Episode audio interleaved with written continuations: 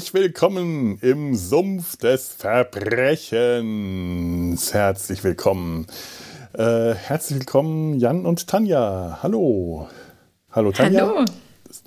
Und hallo, Jan. Hallo, Felo. Ich, ich habe das jetzt gerade total falsch gemacht. Man sollte die Leute nacheinander begrüßen, weil sie sich dann nämlich dann nicht trauen zu sagen Hallo, weil der andere könnte ja Hallo sagen. Also, Mhm. hallo, Tanja. Nochmal. Hallo. Hallo und hallo, Jan. Hallo, Felo. Hallo, Tanja. Hallo Ich fühle mich so ein bisschen wie bei den Waltons. Ja, stimmt. Wir sehen uns hier auch in Fensterchen, ne? Ja, Das ja. stimmt. Ansonsten Jetzt müssen nur noch so die Lampen angehen und Lampen ausgehen und so. Ansonsten wäre das auch hier wie ein Hörspiel. Was für eine Überleitung. Der König, der, der ungekrönte und gestürzte König der Überleitungen. Das Schafott wartet auf mich, die Guillotine, auf den König. Nein, der König muss tanzen. Nein, was, wer muss tanzen? Ich weiß es nicht. Ähm, ja, das letzte Mal, als wir in der Kombi zusammen aufgenommen haben, stimmt doch, oder? Du meinst die drei Fragezeichen. Ja, das war Februar, März letzten Jahres. Ich weiß, also Genau. Februar haben wir aufgenommen. Ich weiß nicht, wann es veröffentlicht wurde. Aber ja, drei Fragezeichen, Drei genau. Fragezeichen, ja, ja. Also die Musik war ja jetzt auch, und das ist auch die, das ist so eine Wohlfühlmusik äh, für uns alle. Und ich habe beschlossen, diese Musik wird ab sofort äh, die Titelmusik für den Sumpf des Verbrechens sein, egal worum es darin geht. Sollten wir also irgendwann blutige Kriminalfälle besprechen, werden am, tro- trotzdem am Anfang die drei Fragezeichen gespielt La la la damit man so richtig schön in Stimmung kommt. Ja, wir reden heute tatsächlich wieder über ein Hörspiel, äh, über eine Hörspielreihe. Die, die Hörspielreihe, äh, wegen der ich überhaupt vor äh, etlichen Zeiten Jan hier in den Sumpf gelockt habe. Hm, hm, hm, hm. Wir reden heute. Endlich wird das eingelöst. Ja, ja, Ja. Es, ist, es hat lange gedauert, aber jetzt ist es soweit. Wir reden heute über Professor Van Dusen. Professor, Oh, da fehlten. ich wollte es gerade Professor, sagen. Doktor, Doktor, Doktor, Dr. Augustus, Augustus van van Dusen, Dusen. bitte. Genau. Genannt die Denkmaschine. Äh, Universalwissenschaftler von Weltruf und Amateurkriminologe, nicht Privatdetektiv. Nicht Amateurdetektiv, genau, ja. Und auch wichtig ist der Amateur, was ich immer bemerkenswert fand. Er, Ja. er legt Wert darauf, Amateurkriminologe zu sein. Ja, ähm, ja, was ist Professor van Dusen? Weil ich, ich kann mir vorstellen, dass es wahrscheinlich im Gegensatz zu den drei Fragezeichen doch eine Menge Leute gibt, die Professor van Dusen nicht so sehr auf dem Plan haben. Drei Fragezeichen ist etwas, was, glaube ich, jeder schon mal gehört hat. Professor van Dusen, das könnte sein, dass das etwas unbekannter ist, glaube ich. Das waren ähm, also hier in Deutschland hauptsächlich bekannt durch eine Hörspielreihe von Michael Koser. Und es handelt sich da um, ich glaube, 77 oder 79, so genau weiß ich es leider nicht. Naja, es Ja, gibt es zwei Doppelfolgen und das ist so jemals, Ah. äh, wie es gezählt wird. Ne? Also ich Genau. gehe von 79 Folgen aus, aber Titel sind es 77. Das macht Sinn. Ich war mir nämlich tatsächlich nicht sicher, ob da einfach nur die Quellen geschlampt hatten. Aber so ist es tatsächlich sinnvoll. Und die ganze Hörspielreihe hat äh, immerhin 20 Jahre lang gehalten, von, wenn ich das richtig weiß, 78 bis 99, von 1978 bis 99. Äh, die, äh, ja, die, die, die, die, jetzt habe ich den Faden verloren. Naja, warum, wa- warum sie wahrscheinlich nicht so bekannt äh, Ja. ist wie die drei Fragezeichen, ist halt, dass es eine Hörspielreihe ist, die nur im Radio ausgestrahlt wurde. Also man konnte sie nicht kaufen. Es gab keine physischen. Do Nein, das stimmt nicht ganz. 1991 hat der Rias Berlin ja mal eine Kassette herausgegeben. Die sieht so aus übrigens. Kann man das Cool. erkennen? Ja. Sehr gut. Äh, genau. Da, da, aber der Hauptvertriebsweg war halt der Rias Berlin. Ach, schau an, Ja. das wusste ich Ja. jetzt gar nicht. Ja. Weil, weil mein, meine Berührung mit Professor van Dusen äh, ist sehr, sehr spät erst, also sehr viel später. Ich habe das im Radio zum Beispiel nie gehört. Aber gut, Rias Berlin äh, hat man bei uns in, in, in Süddeutschland eh nicht gehört und ich weiß nicht, ob das andere Sender dann auch gebracht haben. Ich habe das Anfang der 2000er äh, gehört, als die, die, die MP3s bei hm. uns in der Firma rumgereicht wurden. Die habe ich auch immer noch äh, und zum Teil sind das ganz schlimme Aufnahmen mit ganz schlimmer Tonqualität. Das erklärt es auch. Die sind aus dem Radio hm. aufgenommen und deswegen genau. klingen die so. Ich, ich bin auch erst sehr spät damit in Berührung gekommen, äh, nämlich Anfang der 2000er, als plötzlich, ich sag mal so, die die silberne Welle der Hörspiele plötzlich über uns mhm. äh, goss. Also es gab ja mhm. ganz groß die goldene Welle in den 70er und 80ern und dann hatte sich das ja mal so abge, ja, abgeschwächt und Anfang der 2000er kamen ja plötzlich ganz viele Hörspielproduktionen und in den einschlägigen Hörspielforen wurde mir dann mal von Van Dusen berichtet. Halt eine Krimireihe und die sollte ich mir unbedingt mal anhören und ich habe genau auch diese äh, legendäre MP3 CD oder DVD oder sowas, auf der die dann alle mit drauf waren, plötzlich auch gehabt. Und das war von Anfang an faszinierend. Das war wie Hercule Poirot als Hörspielserie. Ja, ja. Das ist lustig, mir ging es ganz genauso. Also auch der gleiche Zeitraum und ähm, ich bekam allerdings nur 22 Folgen. Äh, in, in Radioaufnahmequalität, teilweise mit äh, kleinen Versatzstücken drin, wo man was fehlt mhm. oder ähm, wo man den Ansager vorher oder hinter noch hat, ne? also richtig Radiomitschnitte. Ja, und dann eben meine 22 Folgen, die ich rauf und runter gehört habe und total genossen habe. Mhm. Toll. Ich, ich habe jetzt, ich hatte wirklich keine Ahnung, dass es das nie auf Kassette gab und ich dachte mich schon gewundert, warum ich das nicht kannte. Und ich dachte, ihr erzählt mir das, ihr habt es als Kinder gehört. Aber ich finde das faszinierend, dass das tatsächlich scheinbar üblich war, die Art und Weise, wie ich das ja. kennengelernt habe. Toll. Ja. Michael Koser hat ähm, nebenher noch zwei andere Serien gemacht und der war halt ein klassischer Hörspielproduzent fürs Radio. Und zwar, spannenderweise, war der äh, Unterhaltungschef damals beim Rias Hans Rosenthal. Ja. Der mhm. hat das nämlich dann quasi in die Wege geleitet, zusammen mit Kosa. Ja, das genau, weil es vorher Toll. gar nicht aufgenommen wurde, ne, als der Vorschlag kam, gerade mit dieser, mit diesem Zeitrahmen auch, ne, da die Jahrhundertwende und ähm, genau. diese Geschichten, die ja äh, er sich auch nicht äh, per se ausgedacht hat. Also die Figur des Van Dusen, die gab es mhm. ja schon. Das geht ja zurück auf den äh, Roman beziehungsweise auch Kurzgeschichten von Jacques Furel. Futrell. Futrell, Entschuldigung. Mhm. Ja, das ist so viel zum Thema, was vorlesen. ähm, ist immer vom Übel. Ich habe jetzt jüngst sogar mitgekriegt, dass ich noch nicht mal Jahreszahlen richtig vorlesen kann, wenn ich vom Blatt ablese. Das ist interessant. Oh, das ist ähm, faszinierend. Ja, das ist nicht hilfreich. Nee, wirklich nicht. Nein, und ähm, äh, wo waren wir gerade? Genau, und äh, die ersten fünf Fälle ähm, hat ähm, Michael Koser eben entsprechend diesen Originalfällen äh, dann fürs Hörspiel äh, geschrieben, beziehungsweise als, als Hörspielbuch ähm, umgearbeitet und aufgenommen. Und danach hat er dann erstmal eigene Fälle geschrieben. Dann kam noch eine Folge, die wiederum auf einem Original basierte, also insgesamt eben nur sechs Folgen. Und den Rest hat er selbst geschrieben. Wir haben ja gerade gesagt, wir haben diese Original 79 Folgen. Mhm. Danach ist ja noch was passiert, aber da vielleicht sprechen wir da erst auch später drüber. Ja, mhm. ja. ja die, die Reihenfolge der, ähm, es gab ja zuerst mal nur 24 Folgen. Hm, genau. Mhm. Ähm, ich weiß nicht, ob wir uns da erstmal später mit der äh, Produktion und sowas beschäftigen wollen oder ob wir da jetzt schon so ein bisschen reingehen. Finde ich jetzt eigentlich ganz ruhig, spannend. Ja, warum? Ja. Mhm. Also es gibt die Original 24 Folgen, die auch damals schon, da kommen wir auch noch zu, äh, de, den Teil in New York und äh, den Teil der Weltreise beschreiben. Und mit der 24. Folge wollte Michael Koser halt einen Abschluss machen. Mhm. Tatsächlich ähnlich wie Sherlock Holmes hat er ihn sterben lassen.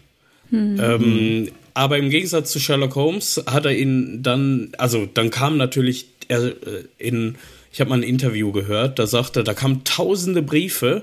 Einen Brief hat er vorgelesen, äh, wie irgendwie Eltern mit einem 14-jährigen Kind das gehört haben und die waren geschockt, dass er da in die Erde hat ihn wieder, so heißt die Folge, äh, 24. Mhm. Folge, äh, ihn da hat einfach sterben lassen. Was macht man denn jetzt? Was macht man samstagsabends, wenn man mhm. eigentlich sich Hörspiele anhört? Und so. Und dann hat er sich so ein bisschen berappelt und hat, ja, eben ähm, so und so viele neue Folgen noch geschrieben und hat auch ganz andere Handlungsbögen plötzlich noch eröffnet, in den, mhm. ähm, die in den ersten 24 äh, Folgen nicht waren. Aber und, ähm, äh, ja. Das, und die wurden dann eingefügt in diese ja. 24er Reihenfolge. Das wollte ich gerade genau. fragen, weil ja. ich habe die, die Reihenfolge als sehr chaotisch äh, kennengelernt. Hm. Einfach weil ich sie nicht, nicht am Stück die ganze, äh, eine hm. DVD bekommen habe, sondern ich habe die Folgen äh, mal hier, mal da eine gekriegt, mal da eine. Das waren wirklich ähm, abenteuerliche Wege, die das gegangen haben. Zum Teil waren die nicht nummeriert, zum Teil war das schwierig. Mhm. Mittlerweile habe ich sie alle, aber ich habe dadurch äh, überhaupt keine richtige Reihenfolge, der, der, keine chronologische Reihenfolge der Handlung äh, vor meinem geistigen Auge gehabt und habe jetzt auch festgestellt, dass auch scheinbar so keine richtig chronologische Handlung da ist. Also dass auch da die Handlungsorte und Zeiten naja, von meinem schon. Gefühl her springen. Ja, naja, also diese ersten 24 Folgen, was ich ja interessant mhm. finde, weil ich habe ja erstmal nur 22 bekommen übrigens. das finde ich auch ganz schön erschreckend irgendwie damals, wenn ich das so gehört habe. Äh, und, und dann fehlte mir auch noch so ein bisschen der Abschluss des ersten Abschlusses. Mm, diese ersten 24 Folgen, die haben, glaube ich, nur zwei Sprünge. Ne? Also die erste Folge, die Unze Radium, die ist eigentlich in der äh, Chronologie etwas später.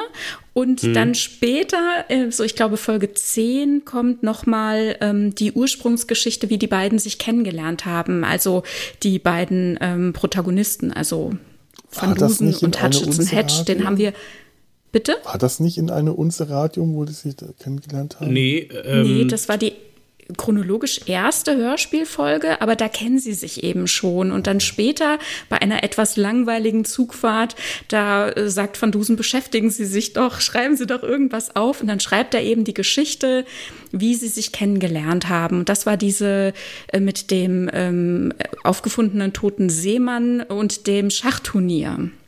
Hm. Das ist auch tatsächlich ein Element, was, glaube ich, aus den mhm. Kurzgeschichten übernommen genau, wurde. Genau, von Frutrell, genau. Das ist ah, die genau, sechste ja, Folge, ja. die übernommen ja. wurde. Und danach sind diese ersten 24 Folgen eigentlich ziemlich äh, chronologisch. Ne? Also sie ah. sagen ja immer etwa, wann sie gerade sind, wann sie wo irgendwo sind. Und es gibt immer große Sprünge in der Zeit. Also Wochen genau. später, Monate später. Sie denken mhm. mal zurück an irgendeinen Fall, der gewesen ist. Aber meistens geht es dann in großen Sprüngen immer in die Zukunft. Und dann, als dann dieser große Hörerprotest war, äh, und man sich entschieden hat, okay, wir machen doch jetzt eine Fortsetzung. Es gibt eine richtige Reihe, da merkt man ja auch in den Folgentiteln, gibt es eine Veränderung, während dem mhm. vorher der Name Van Dusen in den Folgentiteln ja quasi gar nicht vorkam oder vielleicht mal in ein, eins, mhm. äh, zwei Ausnahmen, äh, war das dann Standard. Ne? Van Dusen wurde irgendwie immer benannt, ich glaube auch nur bis eine Ausnahme. Ähm, und eben um diese, um diese Serie, um diese ähm, Reihe quasi ähm, darzustellen, oh. ne, um das ähm, zu zeigen. Und diese folgenden ähm, Episoden, also von 25 bis 79, die fügen sich dann wild und das ist eben das, was dann beim Hören vielleicht ein bisschen verwirrt, wenn man es so runter weghört, vor allem in Produktionsreihenfolge, wie ich es gemacht habe. Ich habe dann immer wild geguckt, also ich habe hier so ein Dokument und ich mhm. scrolle dann immer wahnsinnig schnell runter in meine Liste. Da gibt es so eine, äh, so eine Übersicht, äh, aha, Folge 1 ist eigentlich Folge, hm, ja, und mhm. also quasi ein Umrechnungsfaktor muss ich mir angucken. Und dann scrolle ich wieder hoch und dann habe ich da meine kleine Übersicht über die Folge und die SprecherInnen und so. Da bin ich immer hier wild am, am Scrollen gewesen, als ich die äh, Folge gehört habe. Denn ich habe jetzt in Vorbereitung ähm, nicht so viel äh, Hintergrundrecherche gemacht. Ich habe einfach die komplette Reihe nochmal gehört. Ich habe die letzten Wochen sehr viel von Dusen gehört. Das, also das habe ich leider nicht geschafft. Folgen. Das hätte ich gerne auch nochmal gemacht. Aber das, das ist mir leider nicht. Ja, das äh, habe ich nicht äh, gepackt gekriegt. Ich habe ein paar einzelne besondere Folgen mir angehört nochmal. Mhm. Ich habe so viel ja. gehört, wie es ging. Äh, also ja. ich bin gerade schon wirklich gerade auf Van Dusen eingestellt, aber ich bin weit davon entfernt, dass ich okay. das äh, Na, jedes Mal, wenn ich dachte, hätte hm, vielleicht kann ich ja da mal was springen oder so. Dann kam eine Folge, wo ich dachte, wow, damit habe ich nicht gerechnet. Wow, was für eine Info. Oder hu, was für eine Wendung, ja. Oder oh, da kommt dieser Charakter wieder, ja. Dachte ich, boah, das hättest du jetzt voll verpasst, weil die hättest du bestimmt übersprungen. Und dann habe ich gedacht, ach, höre ich sie alle. Habe ich jetzt die letzten Tage auch ein bisschen Gas geben müssen. Also, dass ich hier ähm, jede Ge Hörgelegenheit genutzt habe. Wahnsinn, Wahnsinn, was für ein Einsatz. Aber ich finde, das lohnt sich auch bei Professor van ja. Dusen. Der kann richtig, ja. richtig süchtig machen. Ja. Wenn man da erstmal drin ist, äh, Also die, die, die, Hörspiele haben so ein paar Eigenheiten, die es einem auch durchaus schwer machen können, sich damit äh, mhm. anzufreunden. Ich sage nur Musik. Äh, hm. aber, aber, da habe ich andere Punkte, aber lass uns da noch ja, drauf ja, es gucken. Gibt, es gibt einige Punkte, die dürfen wir gerne alle noch ansprechen. Also, aber äh, wenn, wenn man sich erstmal, wenn man erstmal reingekommen ist, ist es wirklich eine, äh, eine Welt, in der man sich dann mhm. einfindet, in der man sich wohlfühlt, in der man die Regeln kennt, man die Figuren mhm. kennt, man auch die ganzen, äh, die, die, die, die, Art, wie die Figuren sich geben und sprechen. Man erkennt immer wieder die Stimmen und Sprecher und Sprecherinnen wieder und weiß schon, aha, das ist der, der gerne preußische Offiziere oder mhm. englische Adlige spielt oder hier haben wir den, den mhm. zahnlosen Mümmel Kreis und das, das ist ganz wenn, wenn toll. Dann, wenn man dann denkt, oh, der war es bestimmt, dann kommt die nächste Stimme und weiß, mm, nee, der war's. ja, genau. Schon allein, als er so Hallo sagt, ist schon klar, der war's. Die, die Synchronschauspieler waren ja auch die Creme de la Creme, die sie da ja. einfach zusammengebaut haben. Ah, also ah, Wahnsinn äh, allein schon angefangen mit äh, Friedrich W. Bauschulte, der den ja gesprochen hat, den Van Dusen, ja. wo ich auch immer noch ein bisschen den Herrn Rossi im Hintergrund höre, wenn ich Van Dusen höre. Nein! Herr Rossi. Gestatten? Rossi. Oh mein Gott, ja, ja natürlich. Ich muss ja, ich muss das ja, konnte ich gut ausblenden. Ich, ich muss ja ein, eine, ein großes Geständnis machen. Ich hatte den, den Namen zwar immer äh, äh, gehört, am Ende des Hörspiels wird ja immer dann aufgezählt, wer wen spricht. Ich bin aber mhm. nie auf die Idee gekommen, mal nachzuschlagen, um irgendwann Wikipedia aufzumachen, was zu der Zeit auch einfach noch nicht so, äh, so das, das, das war noch nicht so der Automatismus, gleich mal googeln. Und ich bin wirklich bis zu dieser Recherche davon ausgegangen, dass der Herr nicht Bauschulte, sondern Webau-Schulte heißt. Gesprochen von Friedrich okay. Webau-Schulte. nicht der Herr Webau-Schulte. Und ich so, was? Ja. Cool. Also ja, die Besetzung toll, die ist großartig, ja. auf jeden ja. Fall. Also ich falle da wirklich in so ein ähm, in so ein akustisches weiches Bett. Mhm. Das ist so unglaublich. Und da, also tatsächlich äh, geben sich die äh, ja die Klinke in die Hand, also ähm, die großen Namen, aber natürlich auch sehr häufig wiederkehrend. Ne? Mhm. Und ich war jetzt gespannt, als ich es ja eben in Produktionsreihenfolge komplett durchgehört habe, wann wer so dazukommt, wenn man hört, wann vielleicht ein alter Sprecher verstorben ist und diese, diese die Lücke, die er da quasi in diesen vielleicht auch Stereotypen hinterlassen hat, wer die dann da auffüllen muss ähm, und wie sie damit umgehen. Und ähm, ja, war, fand ich sehr spannend einfach.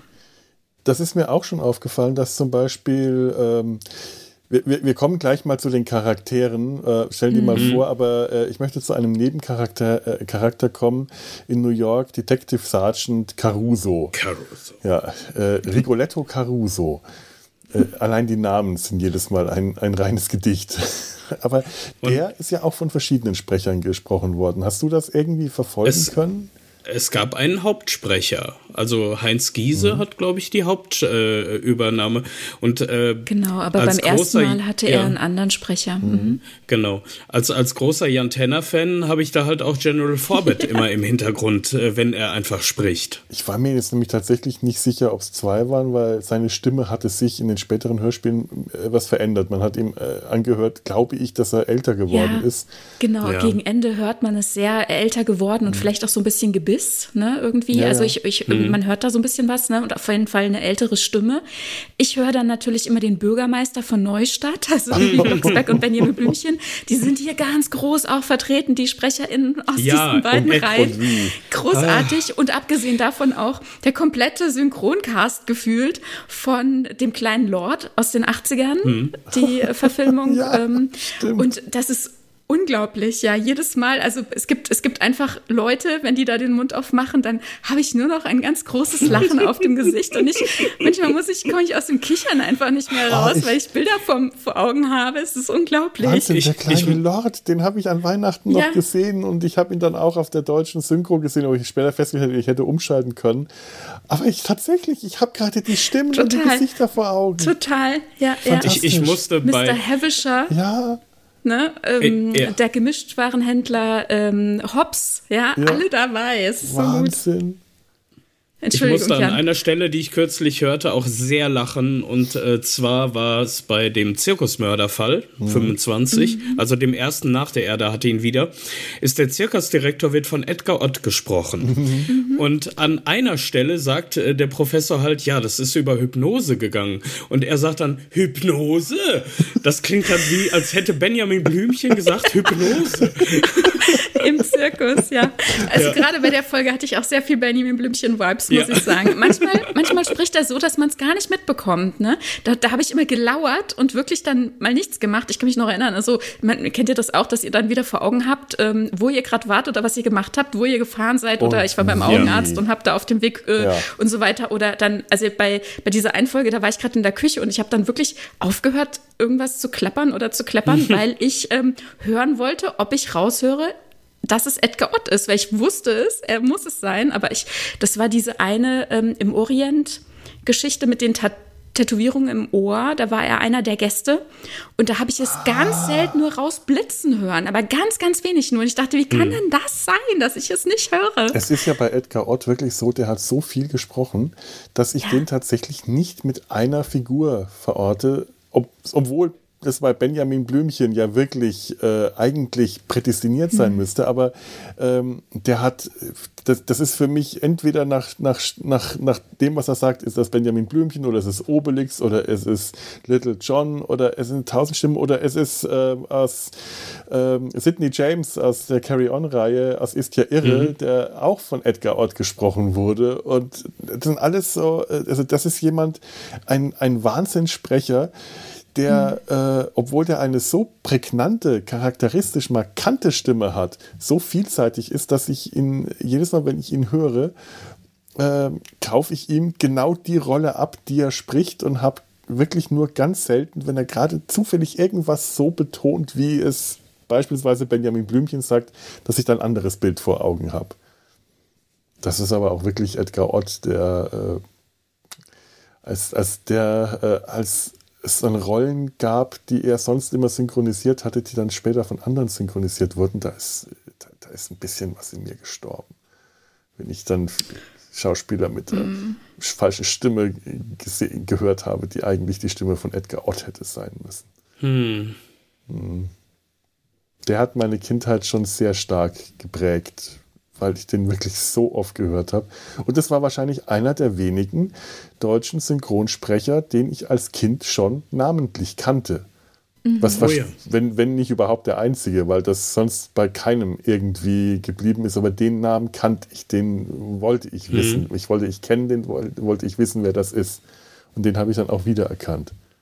Ich, ich kannte damals ganz viele, ja, über Synchron nicht so sehr, aber Hörspielsprecher, weil ich ähm, mal angefangen hatte, als ich die Masters of the Universe Kassetten zu Hause hatte, einfach die mir selbst so eine Übersicht zu machen, wer spricht mhm. eigentlich welchen Charakter und sowas. Das habe ich und, auch gemacht, ähm, ja. Ah. Ja, und äh, da auch von denen kommen übrigens ganz viele vor. Ja, total. ja. ja. ja. Da, da, gibt es ja mit, also diese Kiosksprecher einfach, ne? Da gibt es so viele Überschneidungen ja. dann immer. Ja.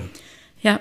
Und in der allerersten ähm, Folge, also ähm, äh, Produktionsnummer 1, aber äh, chronologisch äh, Folge 14, eine Unze Radium, da spricht eben ähm, Detective Caruso der Rolf Marnitz, der dann sprech, sp später den ähm, äh, Smiley spricht. Ah, ja, richtig. Inspektor, was? Inspektor Smiley, Smiley von mhm. Scotland Yard. Komm, kommen wir da mal, äh, weil jetzt wahrscheinlich die Leute, die äh, die, die Hörspiele ja. nicht kennen, sich sowieso schon die ganze Zeit rumrätseln. Ja. Wenn das ist, kommen wir mal zu den Charakteren und stellen mal, stellen einfach mal diese Welt vor, wer da was ist und wer was macht. Fangen wir tatsächlich einfach bei der Hauptfigur an, das ist der wichtigste. Mhm. Da wäre er selber auch ganz stark unserer Meinung. Professor Dr. Dr. Dr. Augustus van Dusen äh, genannt, die Denkmaschine.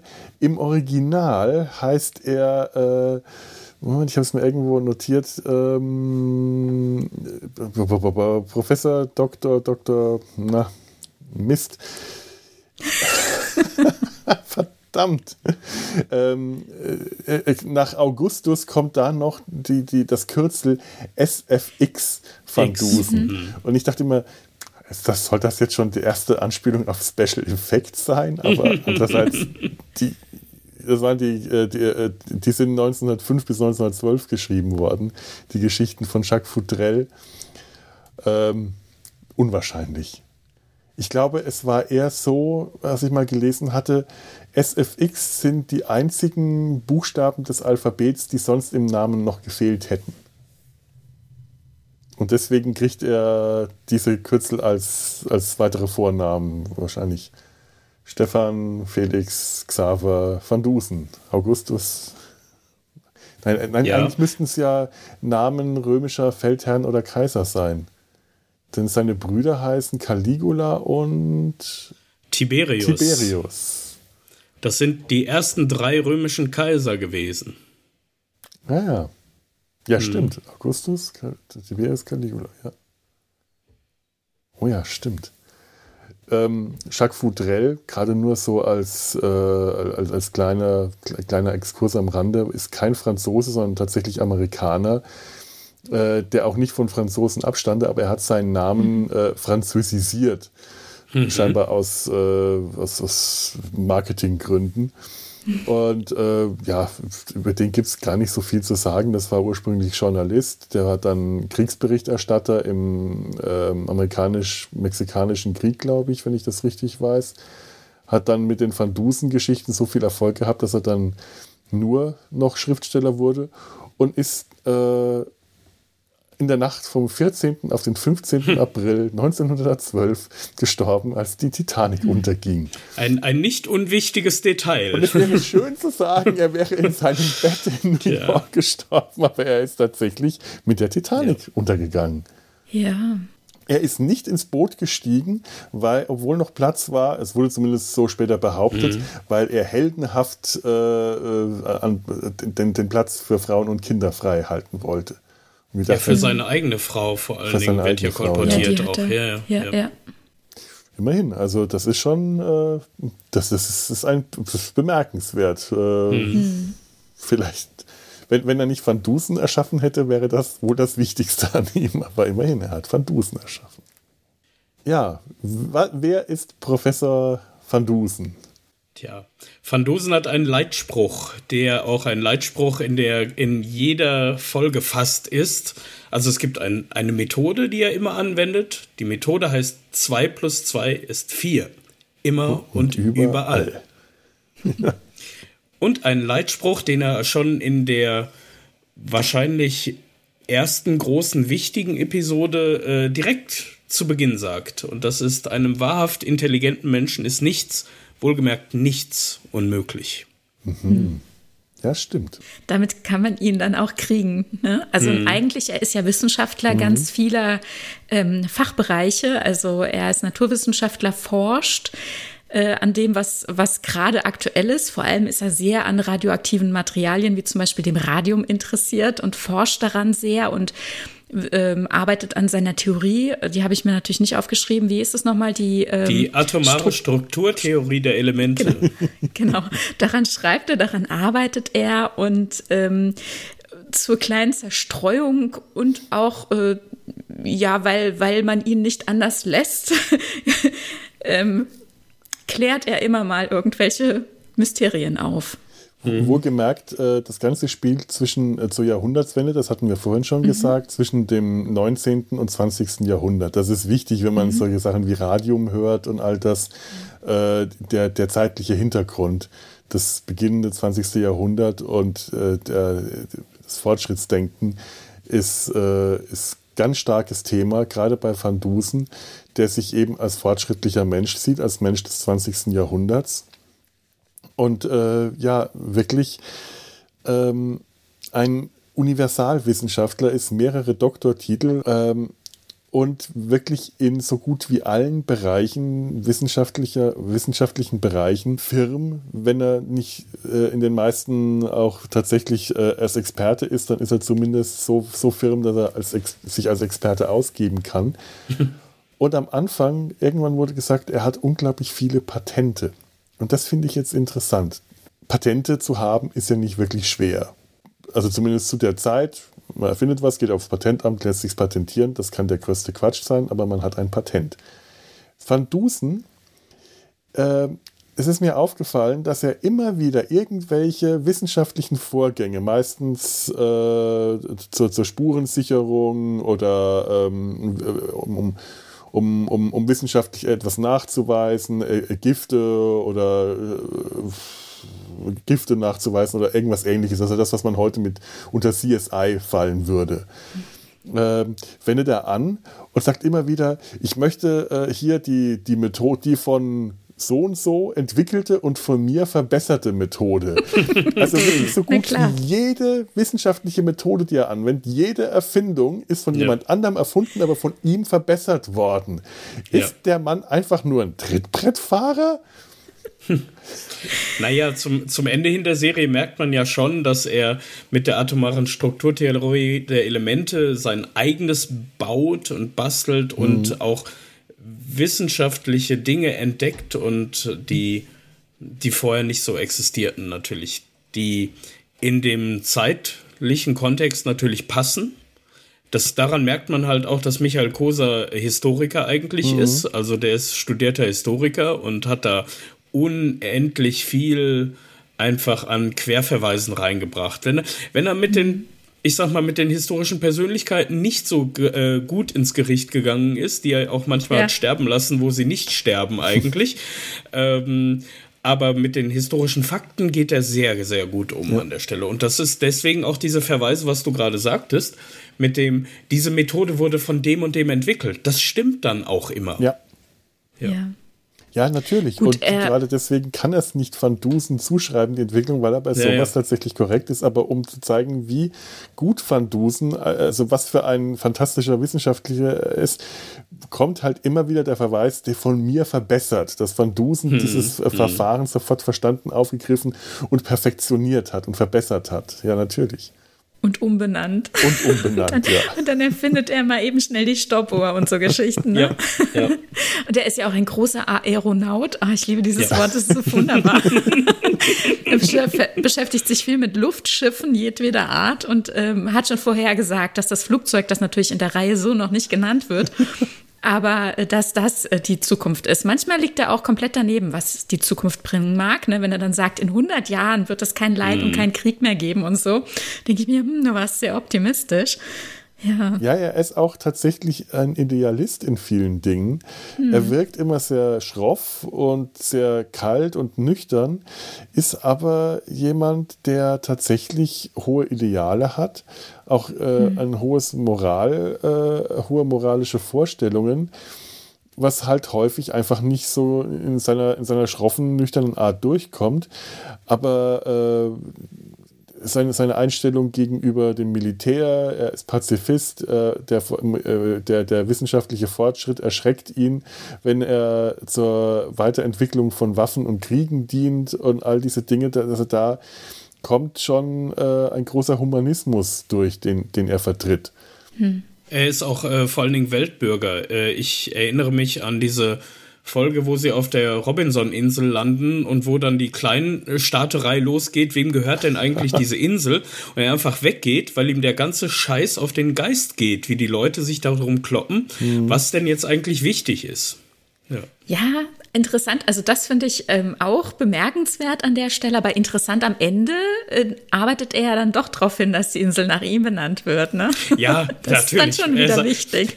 Aber ihm, ihm kommt es ja nicht darauf an, dass sie nach irgendeinem Land benannt wird, sondern er sagt ja, oder dann, dass sie warum Besitz, denn nicht? Die Besitznahme, ne? Mhm. Darum geht genau. es ja. Genau. Die anderen streiten ja, ja. sich, das kommen von verschiedenen Nationen und sagen, wer war der Erste, der den Fuß auf diese Insel gesetzt hat? Wer war der Erste? Oder wer, wer hat dann das finanziert? Wessen Schiff war das denn?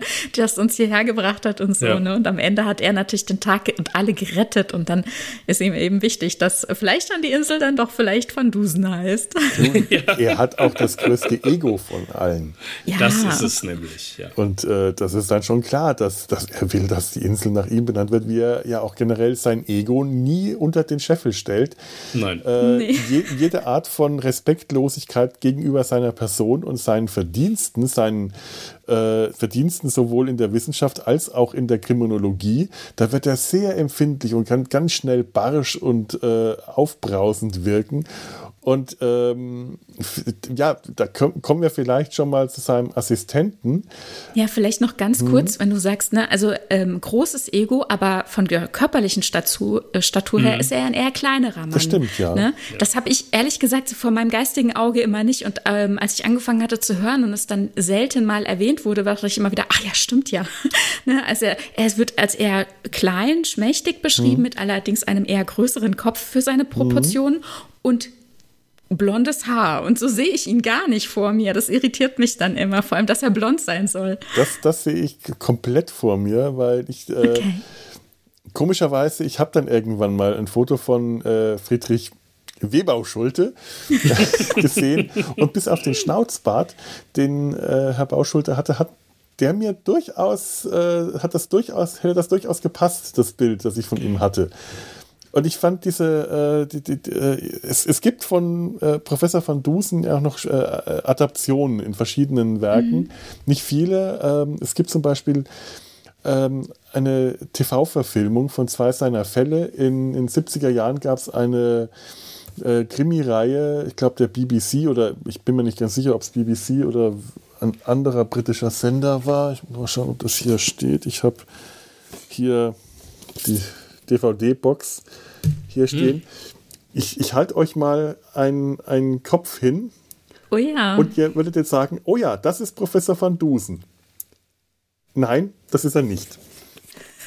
Das okay. ist er nicht, Professor van Dusen in dieser Reihe, der ist auch gar nicht auf der DVD-Box abgebildet. Ach. Die haben den mit ähm, dem Schauspieler, ich habe das ja irgendwo. Das wusste ich gar nicht, ist ja spannend. mit Douglas mhm. Wilmer ähm, besetzt und Douglas Wilmer sieht überhaupt nicht so aus. Der ist, der wirkt wie der äh, klassische verdrottelte Professor. Er ist viel größer, er hat keine blonden Haare, er wirkt tump und freundlich und zerstreut. Und das sind zwei Folgen, die da äh, verfilmt wurden: das Superfluous Finger und Cell 13, die, das sicherste Gefängnis mhm. der Welt, was auch beides nicht unbedingt zu meinen Lieblingsfolgen ge gehören. Das eine ist eine Geschichte, in der Van Dusen sich halt auf eine Wette hin in das sicherste Gefängnis der Welt einsperren lässt und daraus entkommt. Und ich denke mir, ja, aber ich möchte. Ja, oh, das finde ich, find ich sehr spannend, dass das nicht zu deinen Lieblingsfolgen gehört, weil das, das halte ich für eine der wichtigsten Folgen überhaupt, ja? auch so vom Inhaltlichen. Also es ist halt auch die allererste Geschichte. Und ähm, ich glaube, das war noch nicht so ich habe mal irgendwo gelesen, das wäre eine revolutionäre Geschichte gewesen, mit der Jacques Frutrell überhaupt mhm. auch erst bekannt geworden ist eben. Ja, also für ihn auf jeden Fall eine wichtigste ja. Geschichte. Jetzt im Hörspiel ist es nicht die erste, falls du das meinst, nee, aber nee, nee, es ist die zweite Frutrell. produzierte, mhm. genau. Ja, ja. Genau. Ja, also ich finde die auch wirklich ähm, herausragend und wichtig auch. Und mhm. wo man, wo wir eben auch noch äh, so über den Hintergrund gesprochen haben, wo die Bücher quasi herkommen. Es gibt ja durchaus einen schon signifikanten Unterschied zwischen den Original, ähm, also zwischen den Folgen, die auf Originalen von Fautrell basieren, hin zu dem, was äh, Kosa dann so mit der Zeit geschrieben mhm. hat. Ne? Und da gerade diese, das ist für mich so eine alte Qualität, will ich mal sagen. Ähm, die, die sticht für mich auch schon heraus. Also ich mag die schon sehr. Hm. Ja, es ist keine schlechte Folge. Es ist tatsächlich eine gute, unterhaltsame Folge, aber für mich sticht die so raus, dass ich irgendwie äh, nicht, nicht wirklich was mit ihr anfangen kann. Ich, ich, ich, ich vermisse den richtigen Kriminalfall. Ich möchte, dass Van Dusen tatsächlich in einem Kriminalfall ermittelt und diese, diese Wette, die er eingeht, das ist eigentlich etwas zu frivoles für Professor van Dusen, dass er da bei einem äh, eleganten Diner mit dem Betreiber des Gefängnisses und seiner, dessen Frau in einem eleganten Restaurant sitzt und äh, diniert und sie eine Wette eingehen. Ich denke mir, das was macht Van Dusen nicht. Das ist das ist, ist es denn mehr eine so Wette oder ist es diese Herausforderung, die ihn ja. da nämlich schon reizt? Ja, natürlich reizt ihn die Herausforderung, aber das ist von vornherein ein ganzes Szenario, das eigentlich, wenn, äh, wenn ihm, wenn ihm Hedge, das, äh, wenn ihm Hutchinson Hedge, sein Assistent, zu dem wir dann auch gleich, den haben wir noch überhaupt nicht erwähnt in dieser ganzen Geschichte. Das ist schlimm, der ist so wichtig. Wenn ihr, der ihm das vorgeschlagen hätte, dann wäre Van Dusen ja. empört, sich zu so einem Blödsinn, ja. gibt sich doch ein Professor Van Dusen nicht herab. Und das, das stört mich an der ganzen Sache, ja, dass er das sich auf, auf ein, ein Spiel einlässt, quasi. Ja, aber ähm, egal um was es geht, um wie abstrus oder wie profan für ihn die Fälle mhm. sind, die an ihn herangetragen werden, man kann ihn ja damit kriegen, ihm zu sagen, dass es wohl für ihn unmöglich ist. Damit lässt er sich genau. ja immer wieder gut kaufen. Stimmt, ne? Ja. Und unmöglich? so ist es hier eben auch. Also er muss hier beweisen, dass, ähm, dass das möglich ist. Ne? Er hat gesagt, es ist möglich und dann wird gesagt, na ja, sie sagen immer nur ne, und beweisen nicht und dann muss er jetzt hier auch liefern. Also von daher nehme ich der Geschichte das schon ab. Also vielleicht noch so zu seinem Charakter, weil ansonsten lässt er sich eben nicht auf Spielereien ein oder so. Er trinkt normal mhm. nicht, höchstens mal ein Glas Champagner, selten auch. Er raucht nicht, ne? Er isst wenig. Also er wirft ja anderen Leuten eher immer vor, dass die regelmäßig und ständig essen müssen. Mhm. Da kann man doch auch mal drauf verzichten. Er schläft auch sehr wenig, ne? Also er ist sehr ähm, er, er hält alles sehr beisammen, sag ich mal. Mhm. Er ist sehr ähm, kontrolliert, asketisch. Kontrolliert, ja. Mhm. Ja. Ja. Und wenn er dann doch mal in dieses äh, ja, abrutscht, dass er spielt oder so, dann ist irgendwas verdächtig. Dann merkt man schon, mhm. das macht er, um jemand anderen herauszufordern, den Mörder oder sonst irgendwas. Ja, ja, ja das stimmt natürlich auch wieder. Ja. Das ist wahr. Klar. Weil, weil er hat, er ist schon ein Mensch seiner Gewohnheiten. Aber äh, zum Beispiel, was ich vorhin gesagt habe, was äh, äh, über, über, über seine, äh, dass, dass er, dass er kalt und berechnet und kontrolliert und distanziert wirkt. Aber man merkt ihm, und das ist auch wirklich ein ganz großer Verdienst von Herrn Webau-Schulte? ich kann das nicht anders sagen. äh, man merkt ihm in dieser Stimme, diesem schroffen, äh, auch immer etwas arrogant, immer stark arroganten Tonfall, eine mhm. Wärme in mhm. dieser Stimme, die ihn ja. mir unglaublich sympathisch macht, vor allem wenn er gegenüber seinem äh, Assistenten und Freund Hutchinson Hedge äh, dem liefert er sich ja auch ständige Schlagabtausche. Da sind die wirklich sich gerade sich ständig in die Wolle, denn Hedge ist respektlos. Das ist, glaube ich, sein größter Charakterzug. Ja. Äh, und das kann Van Dusen überhaupt nicht verknusen. Oh Gott, das war jetzt keine Absicht. das war jetzt schlecht. Tut mir leid, das war wirklich nur aus Versehen. Und äh, aber wenn Hedge in Probleme gerät, in Bedrängnis, wenn er entführt wird mhm. oder in die Schusslinie kommt, dann ist Van Dusen sofort bereit, alle stehen und liegen zu lassen, um Hedge zu retten und ihm beizustehen. Und dann hört man ihn auch, ach, der arme Hedge sagen. Und dann, dann spürt man diese Wärme in der Stimme und dann spürt man die Freundschaft, dass sein Assistent Hutchinson Hedge eben nicht nur sein Assistent ist, sein Laufbursche, sein Chronist, sondern auch tatsächlich sein bester Freund diese Männerfreundschaft zwischen den beiden, die äh, ist, finde ich, etwas ganz Großartiges, weil gegensätzlichere Pole als die beiden kann ja. man sich kaum vorstellen. Hm. Ja, Hutchinson Hedge. Ähm, kommen wir jetzt mal zu dem. Können, uns fallen bestimmt noch tausend Dinge zu Professor van Dusen ein und die werden wir auch alle wahrscheinlich noch nachreichen. Aber Hutchinson Hedge, seines Zeichens äh, rasender Reporter vom Daily New Yorker, Hutchinson Hedge, Hedge Junior, Sohn des Multimillionärs, Milliardärs, Millionärs zu der Zeit wahrscheinlich. Millionär. Ja. Mhm. Millionär. Hutchinson mhm. Hedge Senior. Aber weil Papa äh, Wert darauf legt, dass der Sohnemann sich äh, seine Sporen verdient, arbeitet äh, Hedge als Reporter, als, äh, als, als, Gerichtsreporter und äh, lernt dadurch dann auch Van Dusen kennen. Ist doch so, oder? Ja. Oder war das, ich bin jetzt wirklich durcheinander, wie die sich kennengelernt haben. Ich hätte jetzt gedacht, das war über das Radium, aber das war es nicht. Wie nee, das war es nicht. Das war die Sache die... mit dem Schachspieler, das weiß mhm. ich. Da bringe ich jetzt echt gerade die Fälle durcheinander. Ja, ich ja, komme stimmt. auch gerade nicht drauf. Er lernt ihn kennen, Was? weil er von seinem Chefredakteur verdonnert wurde, über ein Schachturnier zu berichten und äh, er da auf die Weise irgendwie auf Van Dusen gestoßen ist, der den Schachweltmeister zu einem Turnier herausgefordert hat, ohne jemals Schach gespielt zu haben. Und Hedge sich ja, äh, anbietet, sich ihm die Schachregeln beizubringen. Ja, ich weiß jetzt nicht mehr, ob äh, Van Dusen zufällig auf den Schachweltmeister gestoßen ist und mit ihm sich daraufhin unterhalten hat. Und ich glaube, Hedge kriegt es zufällig mit, das Gespräch. Mhm. Ja, genau so. Und ähm, da ist er natürlich, wie wir ihn kennen, total blasiert, Van Dusen, ne, und sagt, na ja, ach, das, das ist ja nur ein bisschen Logik und ein bisschen Strategie und das, wenn man mal die Regeln weiß, dann kann man das auch sofort gewinnen. Was und, er ja dann äh, am der, Schluss auch tut. Was er dann auch tut, ja. Also er muss manchmal eben auch dann einlösen, ne? und das mhm. muss er hier eben auch. Genau, und ähm, das Praktische ist ja eben, äh, dass, also einmal äh, Hutchinson, Hutchinson äh, Jefferson Hedge Jr. Ja. ähm, hat ein Auto, mhm, der Rasenreporter. Ähm, da bietet er sich natürlich wunderbar an, äh, den ähm, Professor rumzukutschieren. Gleichzeitig ähm, will Hedge natürlich eine Story, mhm. die besser ist als diese schnöde Schachgeschichte. Und dann womöglich entsprechend Anerkennung und Geld verdienen. Äh, und ja, der Professor, hm, wie kam, also ja, das ist eine gute Frage. Ich habe das erst gehört. Ne?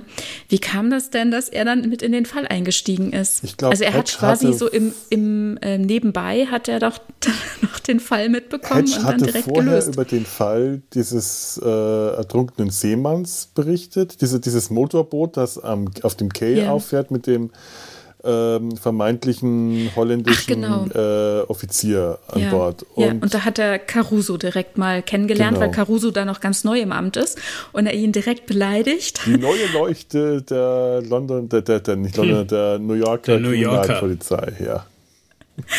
ja. Detective genau. Inspector, ganz wichtig, Detective, nein, nicht Inspector, Quatsch. Nee, Was? Sergeant, Detective Sergeant, Sergeant Detective Caruso. Sergeant, oh mein Gott. Er sagt das bestimmt in jeder Folge zehnmal, legt er Wert mhm. darauf, dass man ihn mit Detective Sergeant anredet und ich habe es jetzt echt nicht mehr vergessen. Schande über mich. Ja. Ja, und ich glaube, dadurch lernen sie sich kennen und, äh, ja. und gegenseitig schätzen. Aber ich glaube, den Spitznamen die Denkmaschine, den hat Kriegt er dann nicht von Hedge, sondern von dem Schachspieler, nee, von den dem, er besiegt. Genau, genau. genau. genau ja. verpasst, ja. Weil der total entgeistert ist, ne, dass er in relativ wenigen Zügen in kurzer Zeit geschlagen wurde und, und dann sagt, sie sind eine, sie sind gar kein Mensch, sie sind quasi eine Maschine, eine Denkmaschine. Das kommt natürlich direkt in den Artikel und wird dann auf ewig weiter verwurstet von Hutch. Und im Grunde kann man sagen, dass ähm, Hutch sich an den Professor schon ein Stück weit rangezeckt hat. Und, ne? und er es halt ja, so ja. mit sich machen lässt und es ja auch Bequemlichkeiten für ihn mitbringt. Denn also er ist ja jetzt nicht so der einfachste Mensch und das, er hat, hat ja diesen vermittelnden Charakter. Ne? Also einmal natürlich für uns als mhm. äh, Hörende, aber natürlich für, für Van Dusens Umfeld. Ne? Ne, ist er ja ein ausgleichender Faktor. Und er pampert den äh, Professor und umgekehrt Natürlich. kriegt er ja eben auch die Stories. Ja. Natürlich, das ist schon ein gegenseitiger Nutzen, den die da, äh, den, den, mhm. also, äh, also, Hedge hat da schon durchaus egoistische, nicht nur altruistische mhm. Motive im Sinn, wenn er sich an den Professor ranhängt als, als also, Reporter. Also, so wenig man immer sagt, dass äh, der Professor selbst altruistische Motive hätte, so darf man halt sein Ego nicht unterschätzen. Mhm. Denn dadurch wird er bekannt. Einfach. Ja. Die Berichte werden abgedrückt und er wird noch bekannter in der Welt. Und das, obwohl er selber äh, Zeitungen verachtet. Er liest keine Zeitungen. Äh, ja. Äh, also was, was, er über dieses, äh, die, die, dieses Blatt, das äh, die arbeiten, was angeblich von so vielen Leuten gerne gelesen wird, dieses Schundblatt und so. Also das sind wirklich sehr abfällige Bemerkungen, die er über Hedges Beruf und die Zeitungen macht. Aber natürlich, dies, die äh, tragen dazu bei, dass Professor van Dusen in der ganzen Welt bekannt und berühmt wird. Denn Hedge begleitet ihn dann auch auf der Weltreise, die Professor mhm. van Dusen macht, um seine Gesundheit, äh, äh, seine angeschlagene Gesundheit zu kurieren, geht er auf Weltreise und Hedge begleitet ihn als Chronist, der er dann zu dem Zeitpunkt dann schon ist äh, und damit dann auch offiziell wird. Und jeder, jeder Fall, den er irgendwo auf der Welt erlebt, der wird dann hat den Daily New Yorker geschickt und äh, es gibt, äh, es gibt dann Folgen, in denen sogar Hedge der berühmtere ist von den beiden. Also wenn, äh, was Van Dusen dann ganz furchtbar äh, kränkt, dass Hedge als der Chronist der, von, von manchen Personen dann, ah, Sie sind der berühmte Hutchinson Hedge, der diese fantastischen Artikel geschrieben passiert, hat. Es passiert selten. Also ein, selten, eine Folge ja. weiß ich jetzt tatsächlich, ja. -huh. Ganz selten, wahrscheinlich auch nur in einer Folge, das stimmt. Aber äh, das ist tatsächlich immer schön. Es ist auch immer schön, wenn Hedge aus, äh, aus, aus, wie er dann selber sagt, aus dem Schatten des Assistentendaseins heraustreten darf und eine etwas größere Rolle spielt. Das finde ich auch immer nett, weil er halt wirklich einfach sonst gerne mal der Laufbursche ist was er auch mit sehr großer Respektlosigkeit immer kommentiert. Hören ist, Gehor ist Gehorchen, großmächtiger Höhlen ist Gehorchen. Oh, oh, bitte. Ja, es gibt so ein paar Dinge, das finde ich ehrlich gesagt total charmant, dass sie ähm, aus äh, diversen Fällen, Sachen, die sie zusammen mhm. erlebt haben, immer wieder solche Sachen mit in andere Fälle, auch ja. Jahre später noch reinbringen. Ne? Wie zum Beispiel eben, als sie in China ähm, diese ähm, diesen Spruch sehr mhm. häufig hören, ne? hören ja. ist gehorchen. Ähm, und das sagt er ja dann in, in den Folgejahren sehr Immer häufig. Wieder, ne? Ja. Hören ist gehorchen, der große Herr, ja, jawohl und so. Ja.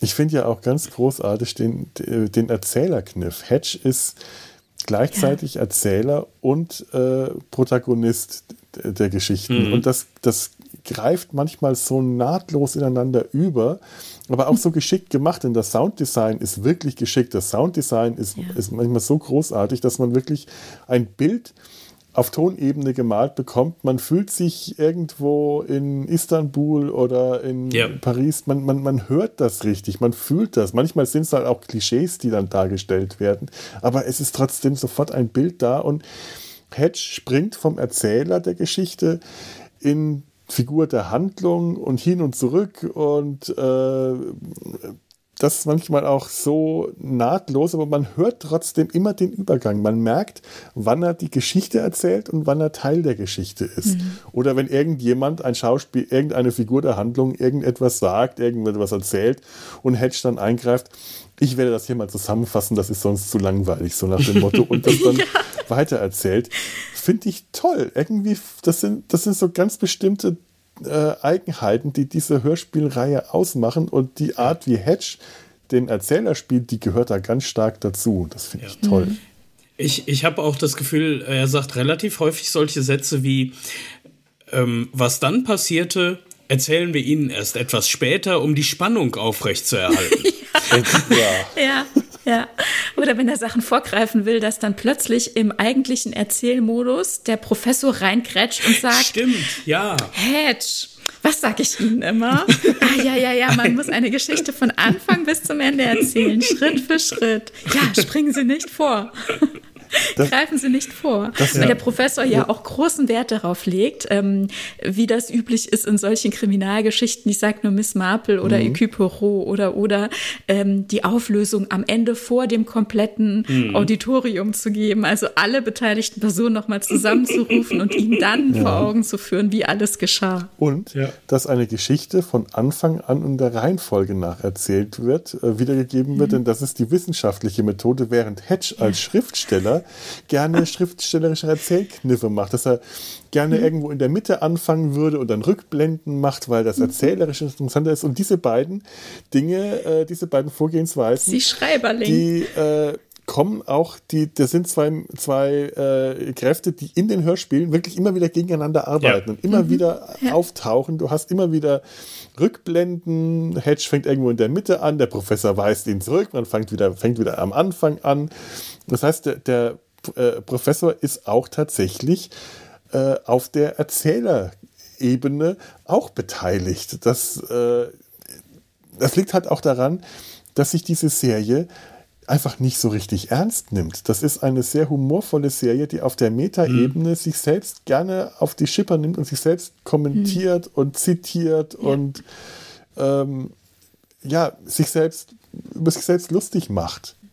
Mhm. Und das ist ja schon spannend von so einer Serie, die Ende der 70er konzipiert wurde. Mhm. Es ist halt ein großer Verdienst von Michael Koser, schon so auf dieser Metaebene eine Serie zu produzieren. Das, ich weiß nicht, wie häufig das da schon populär gewesen ist zu der Zeit eigentlich.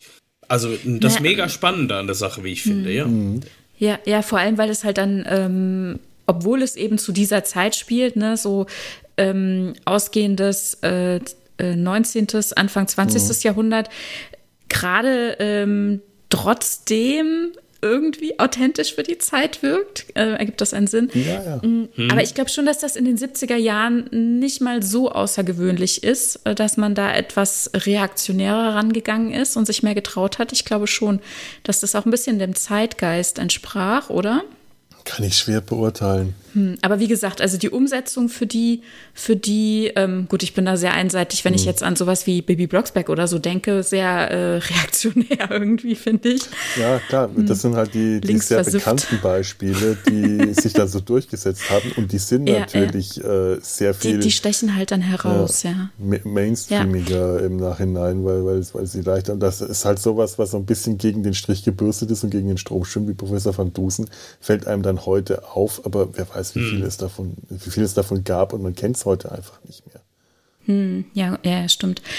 Ähm, was ich einfach gut finde, also ihr habt schon gesagt, die, Produ die Art, wie es produziert hm. wurde, total gut. Ähm, aber eben auch die Sprache, ne? also wie gesprochen wird, auf welche, auf welche Art und Weise sich artikuliert wird, abgesehen davon, dass die Sprecher großartige äh, Arbeit leisten, also vor allem hier eben diese beiden Hauptsprecher, aber auch die GastsprecherInnen. Ähm, die, die Sprache, die benutzt wird, die finde ich einfach so zauberhaft. Ja, die Sprache ist äh, ähm, altmodisch, elegant. Mhm. Sie ist äh, raffiniert, sie ist manchmal unglaublich gestelzt und gekünstelt. Ähm, wirkt dann, wirkt auch gekünstelt, aber wirkt nie unecht in dem Sinne, dass man das Gefühl mhm. hat, es passt nicht zum ganzen Flair. Also ich habe sowas mal tatsächlich in einem Drei-Fragezeichen-Hörspiel gehört, in der Personen ähm, die eine Rolle, äh, also sich so, so geredet haben, äh, wie, wie man das hier bei Professor van Dusen immer wieder kennt. Dieses viel zu gestellte, Art in, in dem Drei-Fragezeichen-Hörspiel sollten die dann auch Personen darstellen, die eine Rolle spielen, aber so, äh, so, so tun, als ob es echt wäre. Nur es hat einfach nicht funktioniert für mich. Hm. Während das hier bei Professor van Dusen immer echt klingt. Ganz egal, hm. wie Sehr gestellt der preußische ja. Offizier redet und wie viele hm. äh, Manierismen immer wieder kommen, ob der äh, eine Ehemann bei jeder Gelegenheit erwähnt, meine Gattin ist blutarm. Ah, und das, das wird großartig. 30 Mal in der Folge. Vor allem am Ende noch nach dem Abspann. Welche Folge ist das nochmal gewesen? Das ich, hab, ich bin nicht mehr drin. Ich dachte, es wäre. Ich dachte nämlich, es wäre ähm, das Gefängnis des Grafen Dracula gewesen. Habe mir die nochmal angehört, da kam das nicht. Van Dusen fällt unter die Räuber, heißt das, glaube ich. Und, so und das ist nämlich Jürgen Thormann. Ja. ja. Das sagt immer, das ist Jürgen Thormann nämlich. Und der spricht so elegant und so ja. wunderbar. Ja. Der, der hat ich meine, es ist Tormann ich glaub, Sagt er nicht, seine Frau ist anämisch oder so? Nein, blutarm. Ja. Meine, meine, Gattin meine Frau ist blutarm. Meine, meine Gattin, Gattin ist, ist ja blutarm. so blutarm. Genau. Die oh. Entschuldigung, die Erklärung für alles. Für und es alles. passiert sogar, er sagt es sogar am Ende nach dem Abspann, nachdem die SprecherInnen genannt wurden und alles schon passiert ist, sagt er es nochmal. Meine ah, ist so lachen. Und das ist halt auch etwas, was so ganz typisch für diese Hörspiele ist und auch etwas, was einen äh, auch ganz unglaublich nerven kann, dass solche Manierismen immer wieder wiederholt werden und immer wieder. Das ist wie, wie äh, Detective Sergeant Caruso darauf besteht bei jeder Gelegenheit, dass man ihn Detective Sergeant Caruso nennt. Oder wenn irgendjemand angesprochen wird mit Monsieur und der kriegt dann bei jedem Satz Monsieur, äh, haben Monsieur, Monsieur hier, Monsieur da und du denkst ja, oh, komm doch mal zu, hör doch mal bitte damit auf, es reicht die Hälfte davon, hätte dieser Wiederholungen, hätte er auch schon getan, aber es gehört dazu. Es ist wie ein Schauspiel, das äh, den, den Schauspielern bestimmte Rollen abverlangt.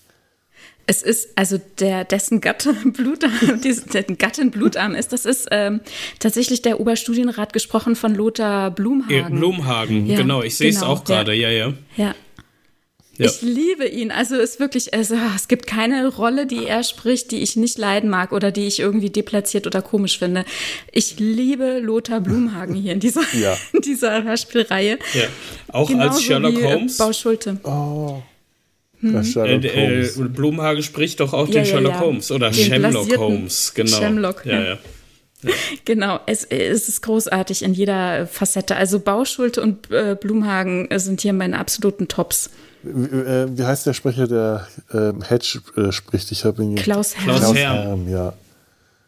Ja, auch ganz toll. Also wirklich auch eine ja, ganz tolle auch, Stimme. Ich auch ganz toll. mag diesen Charakter. Das ist einer meiner Lieblingshörspielfiguren überhaupt. Ich, der ist mir unglaublich sympathisch. Ich mag alles an mhm. ihm. Ich mag ja. die schnottrige Art von ihm. Ich mag die respektlose Art. Ich mag wie er sich ständig beschwert, dass er zu viel arbeiten muss, dass er zu wenig zu essen bekommt, wie er sich ständig nach einem guten Frühstück sehnt oder nach seinen Zigarren oder nach seinem Und Whisky. dabei sind das aber keine übertriebenen Forderungen. Also ich meine, mal zu frühstücken ist schon ein Anliegen, das wir durch, durchaus verstehen können, oder? Also ich meine, der Professor hat die halbe Nacht nicht geschlafen und frühstückt dann noch nicht mal. Und dann soll man irgendwo den Berg raufklettern oder so. Ja, das genau. ist schon was, was man mal erwähnen kann. Ne? Übrigens, ich stelle mir äh, Hedge so ein bisschen vor wie Trip Tucker aus Enterprise. Ich habe mir immer überlegt, wie stelle ich mir Trip die Figuren Tucker. vor. Ah, ja. Ja, und mhm. er hat so dieses äh, ja. Trip Tucker hat auch dieses ja. Gesicht. Er ist ein bisschen, Sehr gut. er wirkt ein bisschen zu harmlos, ein bisschen äh, mhm. ein freundliches Gesicht. Äh, jung, jung. Ja.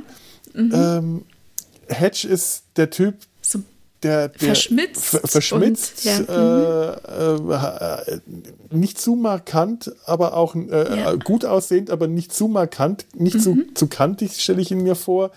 Ja, er, er, muss auch etwas Unbedarftes haben, etwas Naives, mhm. was ich bei Trip Tucker durchaus immer wieder Total, finde. das ist perfekt, ist eine perfekte Beschreibung. Ich habe die ganze Zeit, die letzten Wochen überlegt, wie ich beschreiben kann, wie ich mir ihn vorstelle. Du triffst es wirklich mhm. komplett. Ich habe das auch tatsächlich mhm. versucht, ein bisschen in der Zeichnung rüberzubringen, die ich für die Folge gemacht habe.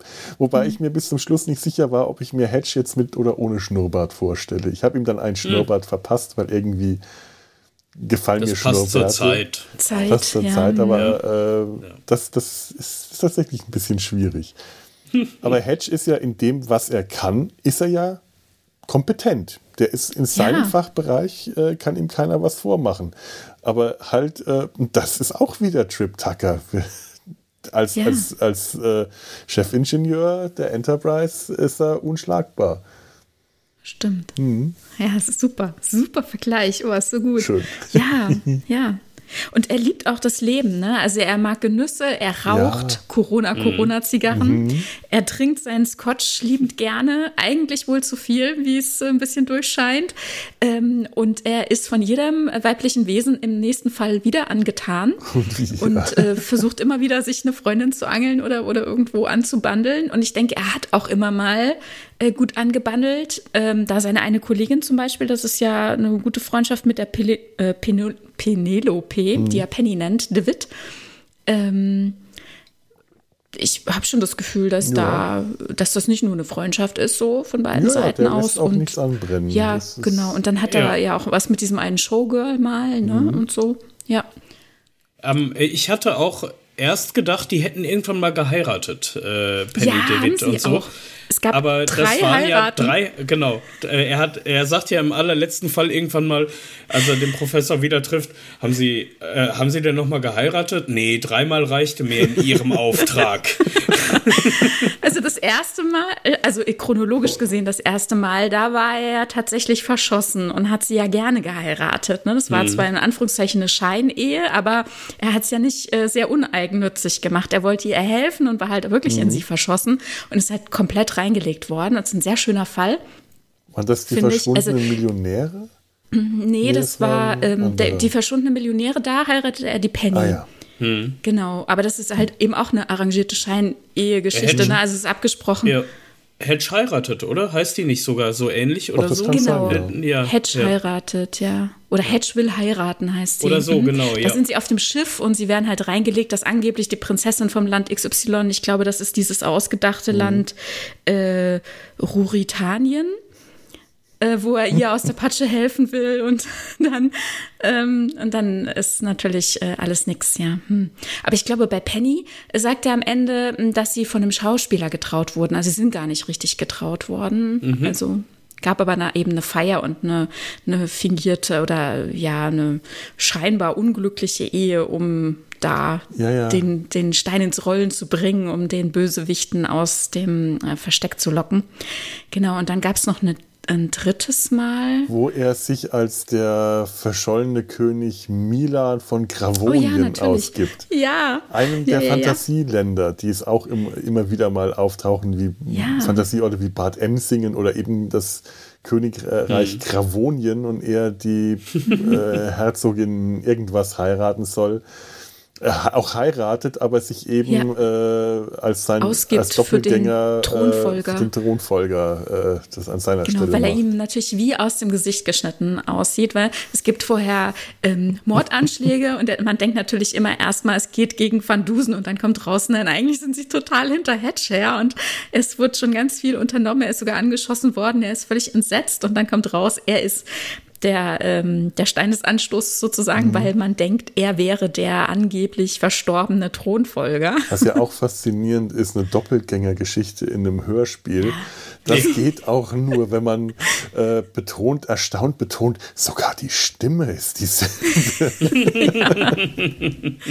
ja, oder man nimmt eben eine andere Stimme, einen anderen Sprecher. Aber es würde dann nicht mehr so das, gut funktionieren. Das ja, naja, äh, bei den drei Fragezeichen haben sie es gemacht. Ne? Justus Jonas Doppelgänger, in der Doppelgänger heißt die nicht so. Ja, aber ähm, bei den drei Fragezeichen sie, wieder habe ich auch, äh, auch wenn ganz, ganz häufig man sich über den, äh, die, die Realitätsnähe beklagen kann, aber da habe ich genau diesen Anspruch von einer Realitätsnähe, wenn da beide Sprecher, beide Rollen von dem gleichen Sprecher gesprochen würden. Das hätte ich sofort abgelehnt. Ich gesagt, nee, nee, das wäre mir zu, okay. zu albern gewesen. Bei Van Dusen, da brauche ich das. Da muss jemand, der genauso aussieht wie Hedge, auch die gleiche Stimme haben wie Hedge, weil anders kriege ich das nicht vermittelt. Das ist, das, das brauche ich vor meinem geistigen Auge über die Ohren. So will ich das dann hören. Ja, man Und das hört natürlich dann toll in der Art des Sprechens mhm. und äh, im Charakter, wie der Charakter dargestellt wird, ja. dass es dann doch jemand anders ist. Ne? Das haben sie äh, in irgendeiner Folge nochmal gemacht. Äh, der preußische König ähm, Wilhelm, glaube ich, hat dann auch einen Doppelgänger, auch von dem gleichen Sprecher mhm. gesprochen. Mhm. Äh, da wird natürlich, da wird gar nicht groß drauf eingegangen, dass das die gleiche Stimme ist, sondern das wird einfach äh, so inszeniert und man denkt gar nicht groß drüber nach. Man hört den gleichen Sprecher, nur eben der eine spricht den preußischen König und der andere spricht den Schauspieler, der den preußischen König dubeln muss, aber in dem Moment dann eben nicht wie äh, Kaiser, äh, nicht König, sondern wie Kaiser Wilhelm spricht, sondern äh, wie pff, Hans, Hans Schulz oder wie immer. Hat er, er hat irgendeinen anderen ja, Namen, ja, ja. Schuh oder Schlappen oder. Schmidt oder ich weiß nicht mehr. Oder ja, Schuh wahrscheinlich, irgend sowas. Aber also jetzt zum Beispiel als äh, Bauschulte auch seinen Bruder Caligula gesprochen mhm. hat, mhm. Hm, das hätte es für mich nicht haben müssen. Ja, möglicherweise nicht. Aber auch hier äh, ziehe ich dann die, die Kunst vor der Logik vor da, äh, also da okay. bin ich dann so in dieser Welt, dass ich die, die etwas äh, an den Haaren herbeigezogenen, vielleicht etwas zu bemüht wirkenden Kniffe einfach will. Ich brauche das, dass es ein bisschen, um es böse zu sein, sagen, zu sagen, krampfig wirkt. Dieses leicht äh, etwas zu künstlich, etwas zu exaltierte, das ist für mich einfach Teil dieser Van Dusen-Welt. Da gehört sowas dazu. Es ist wie die Musik. Über die ich äh, all der Zeit nie hinweggekommen bin. Ah, ich finde die Musik ja großartig. Also das, äh, wenn die da plötzlich auftaucht. Ich habe heute noch mhm. äh, Rotes Blut und Weißer Käse gehört oh. und mhm. äh, diese Schweizer im Hotel Paradiso. Wenn die da plötzlich Schweizerdeutsch äh, Musik dazwischen hauen, oh. ah, das ist so schön. Und ja. am meisten habe ich, ich weiß nicht mehr, in welcher von den deutschen Folgen es quasi gewesen ist, wo es wird eine Berliner Folge gewesen sein, mhm. äh, wo sie plötzlich und unerwartet und es hat auch überhaupt keinen Zusammenhang zu dem Hörspiel, mich haben sie als ihr heilt entlassen äh, laufen lassen. also das ist wirklich immens. Ich finde, ich finde echt auch die einzelnen Stücke für sich, ja, wären überhaupt nicht meins. Aber in, in diese Einbettung in das Hörspiel, und man muss ja sagen, dass man das heute ja so auch gar nicht mehr machen würde, meiner Meinung Niemals, nach. Nein. Dass man mhm. so lange Musikpassagen immer und immer wieder da reinschneidet. Das, das ist wirklich erstaunlich, wie lange das manchmal dauert. Ja. Aber in, innerhalb dieses Hörspiels, dass das immer auf die Geschichte und auf den Handlungsort so schön ausgesucht ist, ja. genieße ich das tatsächlich sehr. Die Musik ist ja. quasi eine weitere Kommentarebene. Das ist neben ja. dem äh, Erzählerkommentator, ist die Musik nochmal ein weiterer Kommentar, ist ein musikalischer Kommentar. Und man hat das Gefühl, tatsächlich, diese Stücke sind teilweise so lang, wenn die rausfallen würden, wäre die Folge um ein Viertel kürzer. Weil die endlos Nein. gefühlt ausgespielt werden. Und manchmal werden dann äh, Stücke ineinander gemischt und dann fangen die nochmal an und dann geht das noch weiter ja. und du hast Choralgesänge und es ist es. Bei dem abschließenden Gespräch am Ende vom mhm. ähm, äh, sichersten Gefängnis der Welt, wenn der Pianospieler anfängt, spielt er erstmal Yesterday von den Beatles. Das fand ich auch sehr spannend. Ja, natürlich. Und in, und in der mhm. allerletzten Folge natürlich, wenn äh, er die Erde hat ihn wieder mhm. und so ähnlich, ähm, dann läuft über fünf Minuten lang, glaube ich, im Hintergrund Nearer My God to Thee. Also das Spiel, äh, das Stück, was angeblich gelaufen ist, als die Titanic untergegangen ist, wo das Orchester oh noch die ganze Zeit weitergespielt hat. Wow, das ja. finde ich gut. Ja. Das ja, das ist aber nicht, die Erde hat ihn wieder, das ist Folge 78. Danach kommt hm. noch, ich glaube, sein größter Fall oder so. Und da dachte ich dann die ganze Folge über, wieso heißt denn die bitte sein größter Fall? Und dann hört, hört man von Dusen aus dem Off und sagt, also Hutch, das ist doch nicht der größte Fall dieser Titel. Ja. überhaupt nicht. da, war, da ist doch total der Fall vernachlässigt worden und so. Und ich dachte, naja, es war voll die schöne Abschlussfolge für diese, ja. Für diese Sache, ja, für dieses, für diese ja. Ära, für diese Welt, für diese über 20 Jahre war das so ein Verabschieden. Es wurden so viele äh, SprecherInnen nochmal dazu geholt, so viele Charaktere ja. nochmal äh, bedacht. Und ähm, es ist so für sich, für Van Dusen ein Abschied, ja. Und äh, genau das sagt er dann selbst. Das fand ich so gut. Also das sind eben diese Meta-Kommentare, wie Philo, genau. du das ja auch schon mhm. gesagt hast, ne? dass die Serie sich selbst eben auch nicht zu ernst nimmt und da auch gerne dann den Finger drauf legt. Ne? Übrigens ähm, von den Toten auferstanden. Ich habe äh, was gefunden. Ich halte mal äh, euch das hier ins Bild und ihr macht mal ein kleines Foto, wenn ich die Spiegelung wegbekomme. Ja. Das ist tatsächlich hier zu sehen, hier Professor van Dusen. Der tatsächliche Tod von Professor van Dusen ähm, findet bei Alan Moore statt in, dem, äh, in der Comicreihe League of Extraordinary Gentlemen in Oha. dem Comic Heart of Ice. Ähm, das ist, die, die, die Reihe habe ich schon ein paar Mal erwähnt hier in den Podcasts. Das ist eine meiner absoluten Lieblingscomics-Reihen. Der, der äh, Alan Moore hat immer gerne in seinen Comics Figuren wiederverwendet, die äh, es irgendwo schon mal gab, von, bei denen die Lizenzen abgelaufen sind, die er dann namentlich erwähnen oder, äh, oder, oder verwenden durfte oder eben tatsächlich verschleiert. Zum Beispiel äh, verwendet er in seinen Comics James Bond darf ihn aber nicht namentlich nennen, dann heißt er einfach nur Jimmy. Van Dusen kommt tatsächlich vor, er ist einer der Begleiter, die die Tochter von Kapitän Nemo, die das Erbe von ihrem Vater antritt, bei einer Nordpolexpedition begleitet. Einfach weil Van Dusen ähm, offiziell gestorben ist und tatsächlich aber sich äh, Kapitän Nemo angeschlossen hat nach seinem, äh, nach seinem vermeintlichen Tod. Und das ist ganz toll. In diesem Comic kommt er dann. Ähm, er ist Teil dieser Expedition, hat einen äh, würdevollen äh, äh, Tod, indem er sich dann für die anderen opfert und äh, stirbt dann tatsächlich, um ein paar Folgen später, ein paar Comics später, wieder aufzutauchen ähm, ähm, jetzt zeige ich euch mal das hier. Hier oben seht ihr ihn. Mhm. Ähm, das dürfte Ende des 20. oder Anfang des 21. Jahrhunderts sein, ähm, als künstliche Intelligenz auf dem Raumschiff des Enkels von Kapitän Nemo, Ach, das äh, ins Weltall aufbricht, weil die Erde gerade dem Untergang geweiht ist und sie äh, die Erde verlassen.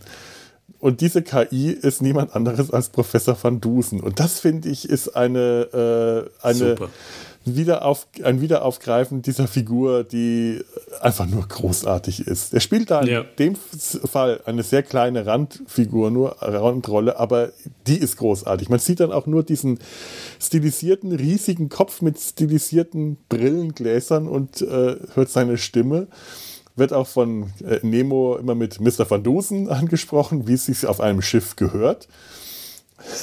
Das ist einfach toll. Da habe ich gejubelt, als ich das gesehen habe. Da war ich happy. Und das ist äh, einer von den vielen Momenten, wo das bei League of Extraordinary Gentlemen passieren kann, weil Alan Moore ungefähr genauso oft äh, Charaktere aufgreift und einbaut, wie das Michael Koser mit historischen Persönlichkeiten in den Hörspielen gemacht hat.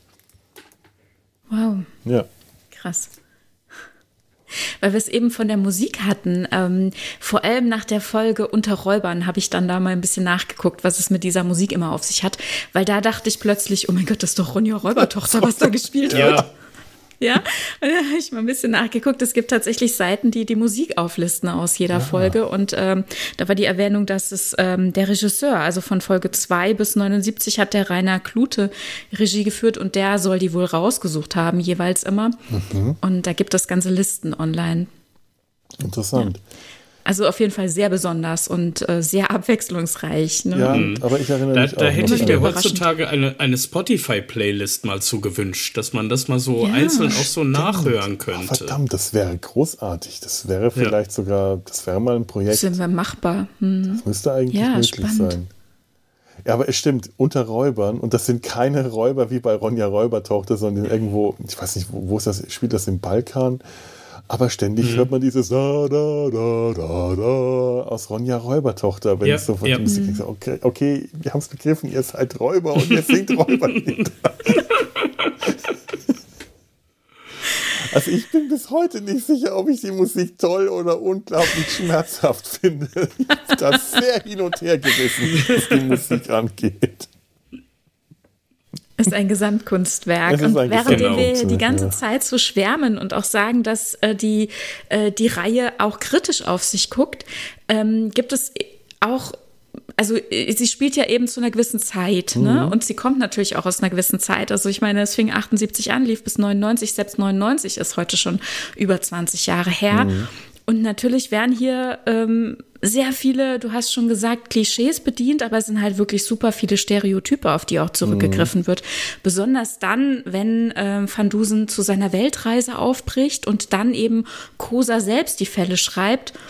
Und hier wird es manchmal schon äh, ein bisschen sehr platt an mancher Stelle, beziehungsweise es, also es wird dann halt unter Kosa sehr ironisch, ne? Es ist eine mhm. Parodie und ja, also er karikiert vielleicht eher die Leute, als dass er sie beschreibt, wie sie vielleicht sein könnten. Und ähm, da, da passieren halt auch einfach so Dinge, die, äh, die tun mir dann teilweise schon ein bisschen weh. Also ja. da werden, ähm, also es ist halt auch rassistisch es zum ist, Beispiel. Rassistisch, ne? ja. Und ähm, natürlich findet es auch eine Kritik, die mitgeliefert wird. Also dass zum Beispiel vor allem Hatsch dann eben äh, keinen Standesdünkel vertritt äh, und sagt, wieso ist doch egal, ne, von wegen hier Diener und Herr oder Master und mhm. Hm, hm, hm.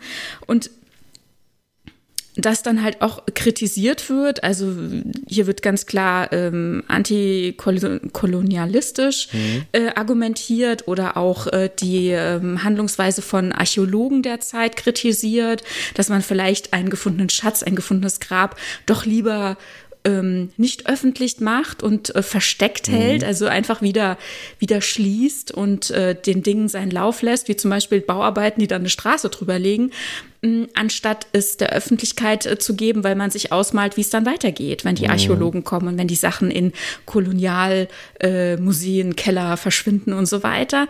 Aber natürlich bleiben halt auch viele solcher Punkte einfach für sich stehen und werden halt auch reproduziert. Und da gibt es schon ein paar Folgen, die, die bräuchten schon ein bisschen eine Triggerwarnung. Also vor allem, wenn man zum Beispiel schwarz ist, mhm. weiß ich nicht, ob man so eine Freude dran hat, diverse Folgen zu hören. Da fallen Worte, die will man nicht hören, muss ich dann auch mal De sagen. Definitiv, ne? definitiv. Das fällt mir auch immer wieder auf.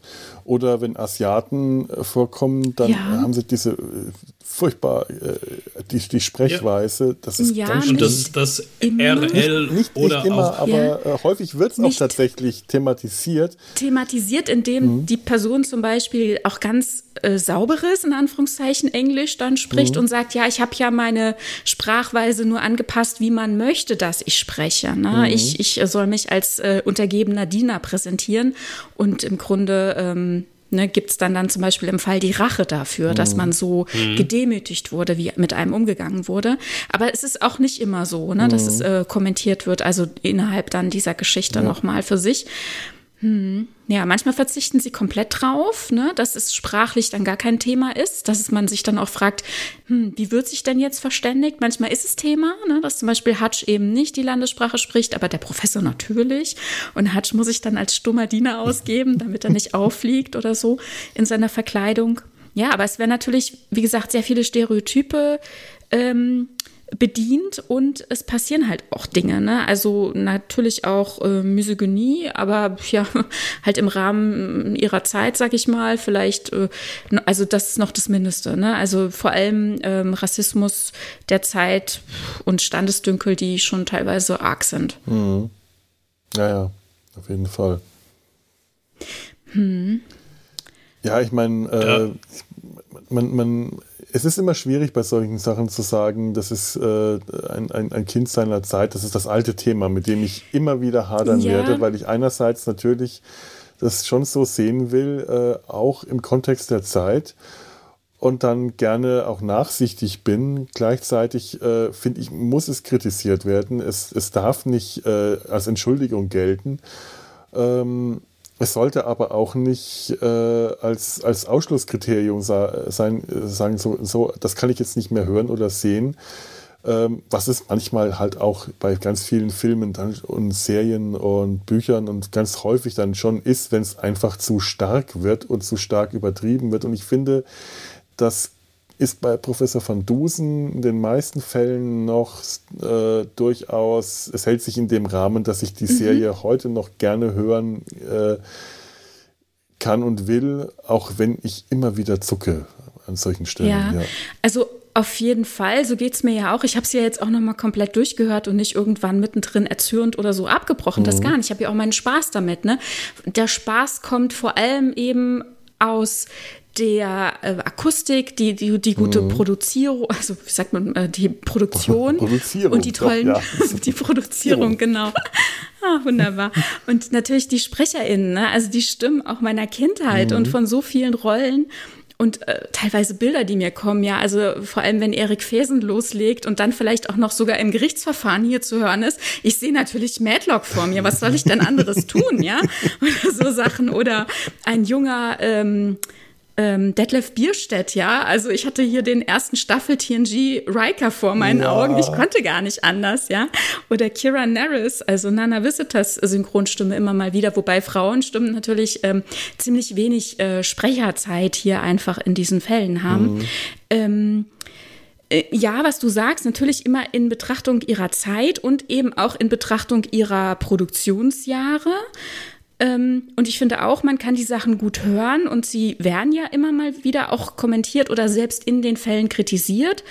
Nur manche Fälle, also besonders erwähnen möchte ich zum Beispiel ähm, äh, Professor van Dusen und der Mord im Club. Und ähm, der zweite Fall, das Gold von Mexiko, das sind zwei Fälle, die sollte mhm. man vielleicht dann überspringen, wenn einen das zu sehr angeht. Und interessant finde ich dann zum Beispiel, eben dieser 55. Fall der Mord im Club später in einem anderen Fall nochmal erwähnt wird. Und da thematisiert man zwar kurz den Inhalt dessen, reproduziert aber nicht die Sachen, die man dort verbrochen hat, die mhm. wirklich, äh, äh, hier das fünfte Wort, ganz schlimm, schwarze Liste, ja, also, oder oh, selbst schwarze Liste ist auf der schwarzen Liste, das tut mir sehr leid. ich weiß, was du ähm, meinst, aber nee, nee, Ja, also, das sind die zwei Fälle, die sollte man dann vielleicht echt überspringen. Und ja, auch ähm, was asiatische Stereotype betrifft, ähm, wird hier groß in die Kiste gegriffen. Äh, da habe ich jetzt keine Fälle rausgeschrieben. Äh, ich finde allerdings, dass sie hier noch relativ gut irgendwie einen Weg finden und mhm. damit umzugehen. Natürlich haben wir vielleicht dann so Klischees, was Bösewichte und so weiter betrifft, aber das haben wir dann wirklich ähm, auf der Weltreise auch in jedem Land. Ne? Ja. Auch wir Deutschen kommen da ähm, schön bei weg. Ne? Es ja, gibt ja. einen Fall zum Beispiel, der, der tat mir etwas weh, da habe ich mal kurz zwischendrin geskippt und das ist einer dieser, das war der erste in Deutschland Mm, mit dem, ähm, mit dem Fürsten, dessen, also der Fürst in diesem fiktiven, mhm. ich weiß nicht was, Bad Emsingen Bad oder Emsingen, so, ja. äh, der stirbt und dann gibt es dann den, äh, den Nachfolger der etwas äh, lebemannartig und ein bisschen äh, kleingeistig unterwegs war und sich unter das Volk gemischt hat und dann dieser, dieser Geschichte äh, einhergefallen ist mit dieser Schallplatte und dieser Wahrsagerin. Ach Gott, ja, ja, ja. Und ist das Stimme irgendwas mit Stimme Jenseits oder sowas? Oder ja. so, ja, das könnte gut ja. sein. Mhm, ja, genau. Also die, die fand ich wirklich äh, schwierig zu ertragen. Und ich habe mich dann echt gefragt, Mm, weil vor allem dann auch die Fälle in Berlin mit diesen ähm, obligatorischen äh, Blumhagen als Preußen und so, da habt ihr vorhin gesagt, das geht alles. Hm, da finde ich, äh, überschreitet es manchmal tatsächlich ähnlich wie bei manchen ähm, Asiaten vielleicht schon eine gewisse Grenze, dass ich dann schon sagen muss, ui, jetzt wird es gerade ein bisschen doll.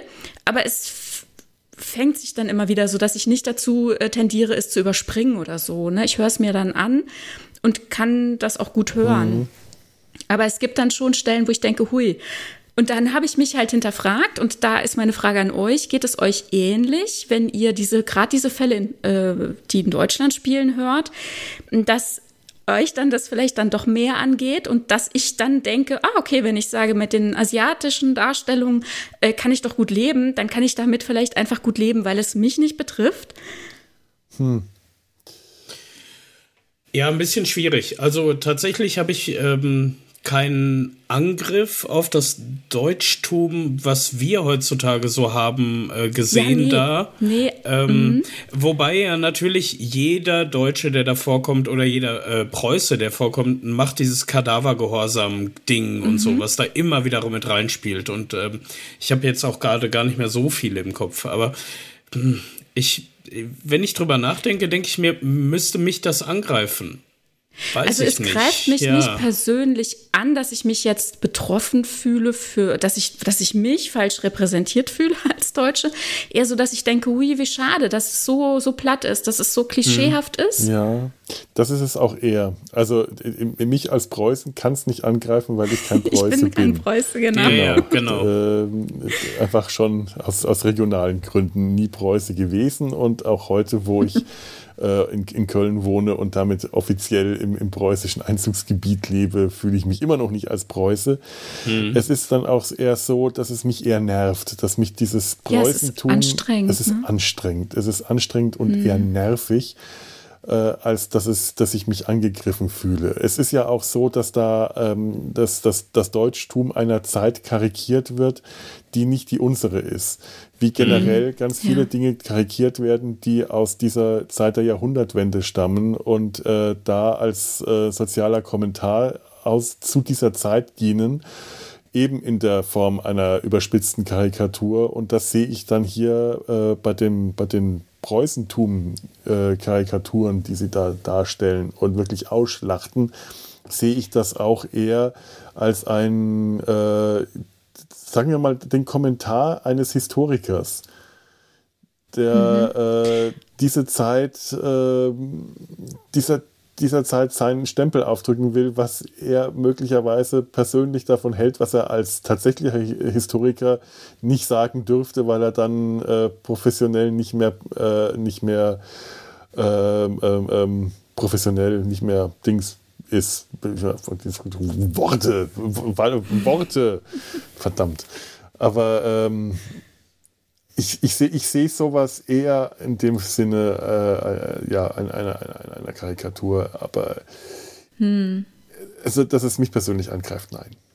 Nee, das habe ich auch nicht gemeint. Mhm. Aber ich meine, ähm, das ist mich, dass ich mich hinterfragt habe, dass ich für mich die anderen Fälle, also oder Darstellungen ähm, anderer Stereotype besser mhm. wegstecke. Ne? Das, also ich mhm. finde, gerade auch als weißer Mensch sollte man sich ja sehr hinterfragen, ja. warum man manche Dinge einfach gut stehen lassen kann. Ne?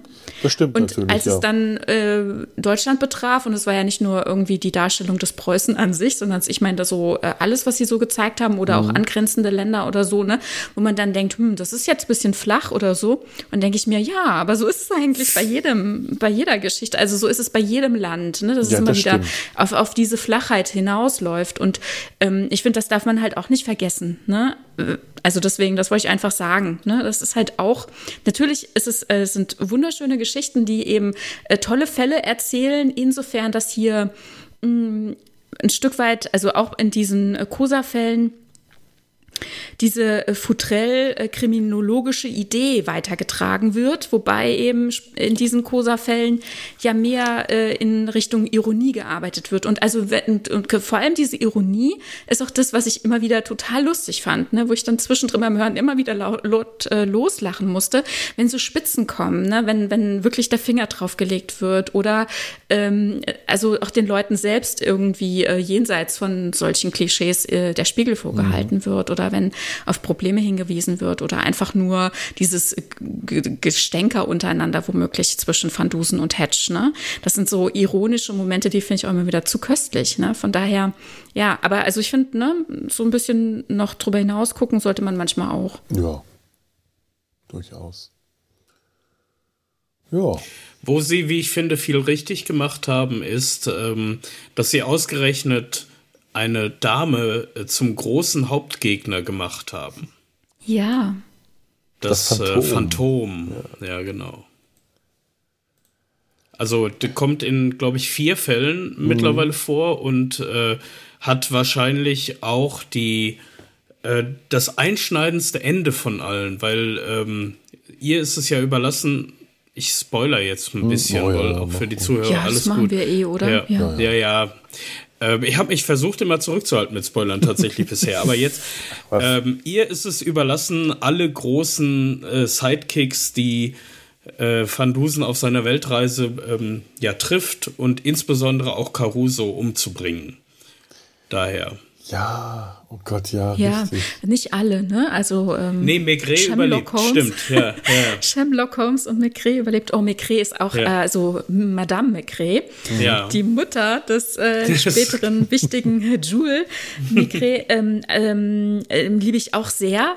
Äh, vor allem, weil sie eben auch ähm, genauso clever dargestellt wird wie Van Dusen. Ne? Mhm. Ne? Hier, hier mhm. darf auch, auch sie mal brillieren, ne? also ja. mal eine Frau ein bisschen mehr machen und wissen, Phantom, genau, fünf Fälle ist sie dabei. Ah, fünf. Und okay. äh, ja, auch, auch total gut, finde ich, ja, auf jeden Fall. Ich greife jetzt vielleicht ein bisschen vor, aber es passt halt gerade wirklich so auch in den ganzen mhm. Klumpatsch, den ich da eben so aufgerissen habe, dass es äh, gibt ja später noch mal neue Fälle, also die tatsächlich heißen von Dusen mhm. die neuen Fälle. Da sprechen wir bestimmt noch drüber. Aber jüngst gibt es noch mal eine neue Reihe seit 2020 mit jetzt so einer Handvoll. Ich glaube, sechs Fälle sind jetzt raus. Und ähm, da spricht ähm, ähm, Hedge äh, mit Vornamen Holly Henrietta eben eine Frau. Aha, und äh, da okay. habe ich gestern mal ein bisschen in Hörproben reingehört, äh, die man da beim Verlag auf der Seite hören kann. Und ich war echt angetan, was die Stimmauswahl betraf, sowohl von Van Dusen, der gesprochen wird von Thomas Nero Wolf, der gut hm. funktioniert für mich in der Rolle, und eben auch von Anne Helm, die die ähm, Jetzt passt es noch doppelt gut, haha, Hedge, weil äh, Penny doch zu Hedge immer sagt, haha, haha, kommst du, haha, hier willst du mich zum Essen ab, haha, was ist los mit dir? Ich meine, ähm, wenn man ähm, als Vornamen Hutchinson heißt dann, und als Nachnamen genau. Hedge, dann kann man keinen anderen ja. Spitznamen als haha bekommen, das ist... Ja, sie ist die Einzige, die das sagt und ich finde das irgendwie so charmant, mhm. wie sie das macht. Und hier eben Holly Henrietta und ähm, das fand ich echt interessant. Da werde ich mir tatsächlich mal was kaufen, um mal, okay. ähm, mal richtig reinzuhören und nicht nur so ein paar Minuten. Ähm, bin ich nämlich sehr gespannt, wie sie das dann erklären wollen, dass eben Hedge hier eine Frau ist, weil das eben in diese Zeit, in die Jahrhundertwende ja dann so eigentlich nicht gut reinpasst. Ähm, mm, aber ja, aber die Suffragetten, also quasi hm. die, die also, äh, historische Vorgänger der, der Emanzip Emanzipation, ja, die waren stimmt. zu der es Zeit gab auch Journalistinnen, die zum Beispiel genau. um, die, genau. um die Welt gereist sind und so Geschichten, das stimmt, Wo, ja. Hm. Wobei ist das Waren vielleicht. Allerdings auch Ausnahmen. Ich, ich las, dass es eine neue Hörspielserie geben soll, die eben die quasi den Gedanken von Van Dusen und Hedge aufnimmt, aber im 21. Jahrhundert spielt. Könnte das die sein? Hm. Also wie gesagt, ich habe jetzt gestern in Hörproben reingehört, so hat es sich für mich nicht angehört. Das war eine, also äh, sie wurde angekündigt als neue Herangehensweise quasi. Okay. Da bin ich überfragt. Hm. Vielleicht wissen unsere Zuhörer das. Äh, ja. Sagt mal, aber ich, äh, nein, da, ich muss auch äh, zu meiner Schande gestehen, dass ich auch die neuen äh, Hörspiele vor ein paar Jahren mal angefangen habe, aber äh, da mir dann die Stimme von Herrn Bauschulte, jetzt sage ich es richtig, äh, ja. gefehlt hat, habe ich einfach nicht weiterhören ja. können, weil ich äh, da, das hat, das, das ging einfach nicht mehr. Und dann habe ich mir lieber wieder die alten Folgen angehört. Ja. Wo, ich bin wobei also zum sehr, Thema sehr uninformiert, was, was jetzt neuere äh, Van Dusen-Hörspiele angeht. Jede jegliche ja, Art. Es, es gibt ja tatsächlich diverse Reihen. Es gibt ja eine Reihe, die unter den Sherlock Holmes und Co. Äh, nochmal mhm. die aufgegriffen hat, aber die Originalen halt von Futrell und nicht so mit Ironie. Ironie. Ja. Äh, und dann gibt es tatsächlich die Cosa-Reihe, die fortgesetzt mhm. wurde. Halt ja, nicht mit genau. Herm und Bauschulte, hm, die sich auch ein, äh, ja, direkt einfließen lässt in die Reihe. Also die nimmt Bezug auf andere Fälle, die früher passiert sind. Und äh, da bin ich, da habe ich mal so sechs Folgen gehört. Ich fand die auch gut, muss ich sagen, weil äh, Cosa das halt durchzieht, wie äh, seinen Stil.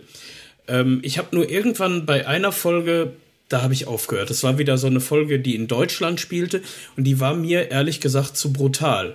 Weil da gab es okay. einen Massenmord am Anfang einer äh, uh. Folge. Ähm, da ist, glaube ich, in einem Schloss oder so sind so unglaublich viele auf einmal vergiftet worden oder sowas. Und das war mir dann irgendwie hm, nicht übertrieben. Ich werde sie mir irgendwann noch mal zu Ende anhören, aber da habe ich erstmal aufgehört.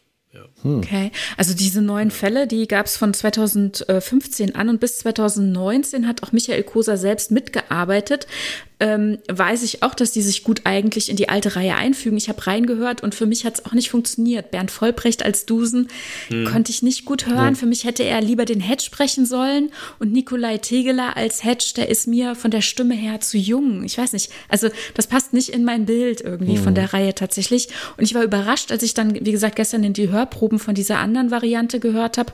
Das ist äh, Winterzeitstudios, äh, die das rausbringen seit 2020 und ähm, das hat für mich sehr viel besser funktioniert. Also ich, ähm, gut, äh, Thomas Nero Wolf äh, mag ich eh gut, gerne hören und so und ähm, passt für mich, also zumindest diesen Hörproben auch gut rein und ich war überrascht, wie gut auch die weibliche Hedge für mich gepasst hat.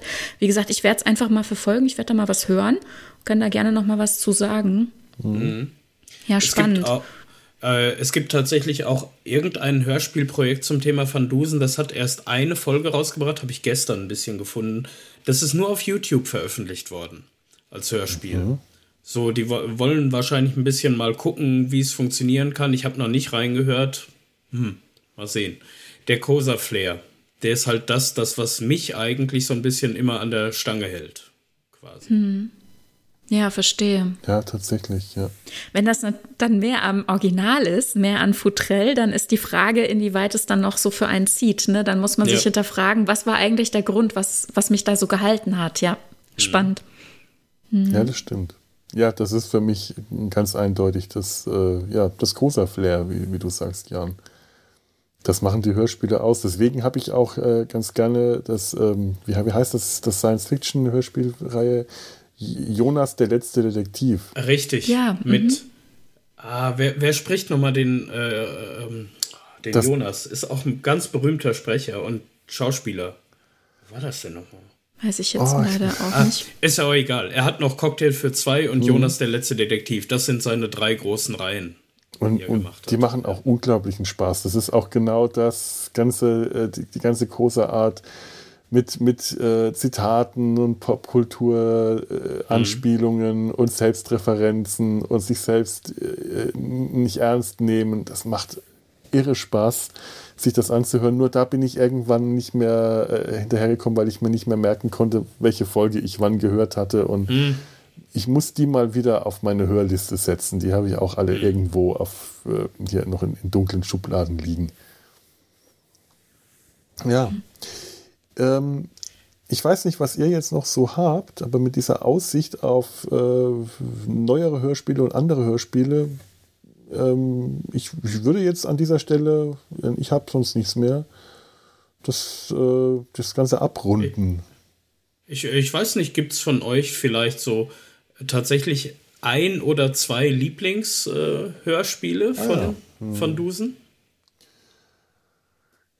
Ganz schwer zu sagen, weil ich tatsächlich, äh, also bis äh, es, es, es gibt so ein paar, die ich dann nicht, nicht so gerne höre, aber eigentlich ist wirklich jedes Hörspiel, das ich höre, ich komme sofort rein. Und ähm, ich müsste jetzt wirklich, ich hätte jetzt vorher nachdenken müssen. Da hätte ich mir vorher alles nochmal durchschauen müssen. Kann ich nicht aus dem Stand sagen. Wie alles alles gut, der Gedanke kam mir auch gerade erst. ich hatte im Vorfeld drüber nachgedacht und ich tue mir aber da genauso schwer wie der Felo, weil ich einfach so ein paar habe, wo ich weiß, hm, die funktionieren für mich nicht so gut oder muss ich in Stimmung sein, die gut zu finden und gut durchhören zu können. Aber ansonsten gefallen mir echt sehr, sehr viele. Was ich nicht so ganz verstanden habe, war dieses eine Live-Hörspiel, Schall und Rauch. Habt ihr da mhm. mehr? Das muss ich nochmal in Ruhe hören irgendwie. Mhm. Ähm, ansonsten, das war auch ganz kurz, glaube ich, nur, oder? Schall ja, und Rauch waren nur irgendwie auch. 30 Minuten, 40 Minuten oder sowas. Ja, ja, das muss ich ja. nochmal nachhören. Ja. Da war ich irgendwie nicht sehr aufmerksam, als ich das gehört habe. Und ähm, ansonsten, wie gesagt, es gefällt mir sehr, sehr viel. Also ich freue mich halt einfach manchmal auch einfach über Stimmen. Mhm. Ne? Wenn dann Otto Zarski spricht, dann denke ich mir, ah, Otto Zarski und so. Oder keine Ahnung, wie gesagt, hier bei Fäsen oder Bierstedt, ne? ich grinse wie ein Honigkuchenpferd oder so. Es ist einfach wunderbar.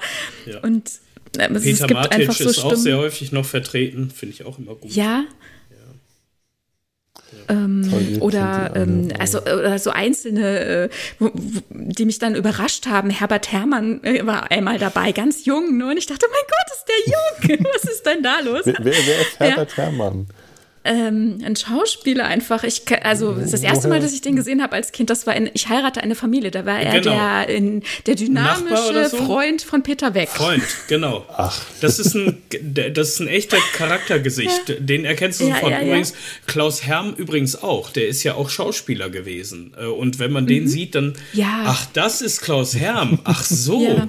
ja. Das habe ich auch bei ganz vielen, ne, wo ich dann ähm, hier nochmal beim Hören immer mal wieder geguckt habe, hm, wie sieht dann die die Person aus, er oder sie. Ja. Und dann dachte ich, ach, du bist das, ah je.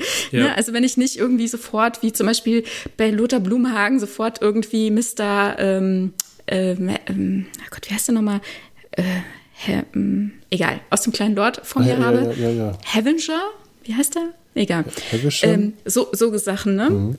Aber also, was auch ähm, merkwürdig ist, bei manchen Leuten, die fügen sich dann für mich gar nicht so gut ein irgendwie. Also zum Beispiel natürlich Susanna Bonasewicz, ne, kennt man, klar, kein Ding, ne? Also hier Bibi Blocksberg, Fran Drescher, ja, ja. Äh, mhm. Prinzessin Lea, ja. Aber irgendwie passt sie für mich nicht, äh, also sie, sie fügt sich für mich nicht so gut ein. Sie sticht immer so sehr hervor, mhm. glaube ich auch nur in drei Fällen oder so dabei, weil ich dann immer so sehr damit beschäftigt, sie irgendwie einzu, also wie das Puzzleteil runterzudrücken. Mhm. Und aber die meisten SprecherInnen, die, die passen so super rein einfach. Bei Heinz Giese habe ich leider auch so ein bisschen das Problem, obwohl er natürlich ähm, so eine wichtige Rolle im Grunde spricht mit ähm, Caruso. Ähm, sticht er für mich immer so raus irgendwie, fand ich merkwürdig. Auch eine krasse Geschichte, oder? Dass, dass er Verwandtschaft, äh, dass er äh, mit dem Paten, also das, ja. was, der, der, der Neffe des Paten ist? Uiui. Oh mein Gott, ja, Krass. ja. Ja, manche Sachen waren ähm, abstrus irgendwie. Das stimmt. Also ich kann euch da nur zustimmen. Ich habe da auch keine ganz besondere Folge, die mir immer ins Auge sticht. Ich äh, höre je, fast jede Folge mit sehr viel Genuss. Ähm, was ich nie so ganz verstanden habe, ist, warum man die Emil Solar-Folge eigentlich so lang gestreckt hat. Ich habe, vielleicht ist sie mir auch schlecht in Erinnerung geblieben. Ah, ja. Aber Tatsächlich ist mir die in, äh, als, ich habe die als sehr positiv in Erinnerung, aber ich habe sie jetzt nicht mehr sehr detailliert in Erinnerung, weil es zu lange her ist, dass ich die gehört habe. Ich, also ich fand sie deswegen faszinierend, weil es gibt ja die diversen Folgen, wo, ähm, oder vielleicht, vielleicht auch nur zwei oder drei, wo er halt auf berühmte Science-Fiction-Autoren mhm. trifft. Also er trifft ja H.G. Wells, er trifft Jules Verne halt mhm. Ähm, mhm. und so. Und das ist diese Verbindung des ähm, äh, dieses realistischen, fantastischen, wo er, wo Van Dusen halt ja immer sagt, Fortschritt, Fortschritt, Fortschritt und diese Menschen, genau die findet er gut, die das halt auch in Wirklichkeit ja. repräsentiert haben in unserer Gegenwart, ja, genau, also Gegenwart, mhm. in Anführungszeichen, mhm. ja. Ja. Ich weiß noch, dass ich die äh, Solar-Doppelfolge, die fand ich toll, die hat mir wirklich gefallen, aber die Folge, äh, die Hannibal-Doppelfolge, mhm mit dem Elefanten über die Alpen überquert, bei ja. der hatte ich das Gefühl, mein Gott, warum daraus eine Doppelfolge? Die kam mir endlos gestreckt vor, ohne irgendwas hm. Interessantes ähm, ohne, ohne wirklich interessant zu sein. Also die hätte, da hätte eine, die hätte mir auch als Einzelfolge schon nicht besonders gefallen. Die fand ich, äh, da, da weiß ich auch, dass der, der die Stimme des, ähm, des, des, des Lords, dieses Entdeckers, ganz seltsam besetzt war. Das, äh, das ist ein Sprecher, den ich als Bilbo Beutlin aus dem äh, Hörspiel mhm. Der Hobbit kenne und deswegen halt auch so ein Hobbit vor mir habe, einen eher kleinen Charakter, was auch zu der Stimme genau passt. Er hat so eine etwas hohe, etwas quäkige Stimme und es wird mir aber beschrieben als ein großer, breitschultriger Mann mit roten Haaren und, und, und rotem Bart. Und der, ja, aber dann bitte such doch einen anderen Schauspieler, einen, der groß und breitschultrig besser rüberbringt und nicht diese quäkige äh, Karikatur. Das, äh, und das war also äh, auf, äh, heißt das auf Hannibal-Spuren? Das ist, also würde ich mal sagen, nicht, wenn ich schon keine Lieblingsfolge hm, nennen kann, dann ist das ja. meine, äh, meine Unlieblingsfolge. Hm. Ja, weil einfach nichts Interessantes passiert, aber sie zwei, zwei Folgen lang damit dafür brauchen. Ich fand es in irgendeiner Folge auch ziemlich anstrengend. Also das Sounddesign finde ich grundsätzlich super. Mhm. Aber, und das war nicht erstickt bei äh, Van Dusen, sondern ich glaube, es war beim Zirkusmörder oder sowas, wo die ganze Zeit ein Ticken die ganze äh, im Hintergrund durchläuft. Mhm. Und das fand ich sehr anstrengend. Wenn es Zirkusmörder ist, fand ich die Folge an sich super, aber manchmal war das Sounddesign ein bisschen überladen an der einen Stelle, die mir einfällt. Ja, ja, also man hat ganz häufig schon mal das Gefühl gehabt, sie wissen nicht, wann sie besser aufgehört hätten und nicht nochmal eins draufgesetzt haben beim Sounddesign. Das mhm. ist durchaus auch äh, ein Charakteristikum der Van Dusen-Hörspiele. Und je nachdem, wie sehr es übertrieben ist, kann es einen furchtbar nerven oder man nimmt es als, äh, als, ja, als etwas in Kauf, was dazu ich, gehört. Ich habe es im Auto gehört und habe wirklich oh. kurz abgeschaltet und dachte mir, also ich habe es äh, ausgemacht, um zu hören, ob das Ticken vielleicht bei mir im Auto ist. Ja. ja. Das ist schwierig, ja. Das ist ja. natürlich ein Problem. Stimmt, das hatte ich auch bei einem Hörspiel, wo ich mal ausgemacht habe und gelauscht habe. Ist es das Hörspiel oder ist es bei mir irgendwas? Mhm. Mhm. Ja. ja bei mir wäre es dann, da ich kein Auto habe, äh, aber ich, ich, muss bei solchen Dingen dann hören, ob meine Heizung noch funktioniert oder so. Keine Ahnung. Nein, aber das macht dem äh, Hörgenuss keinen Abbruch. Also ja. es ist immer Fall. noch neben Jan Tenner meine Lieblingsserie. Mhm. Tatsächlich. Und man kann sie tatsächlich auch online äh, einige Folgen davon hören. Und ja. zwar unter, wo habe ich sie denn hier? Ähm, gratishörspiele.de. Das ist keine Werbung. Ich, da, ich weiß nicht, äh, was das für eine Seite ist, aber unter gratishörspiele.de mhm.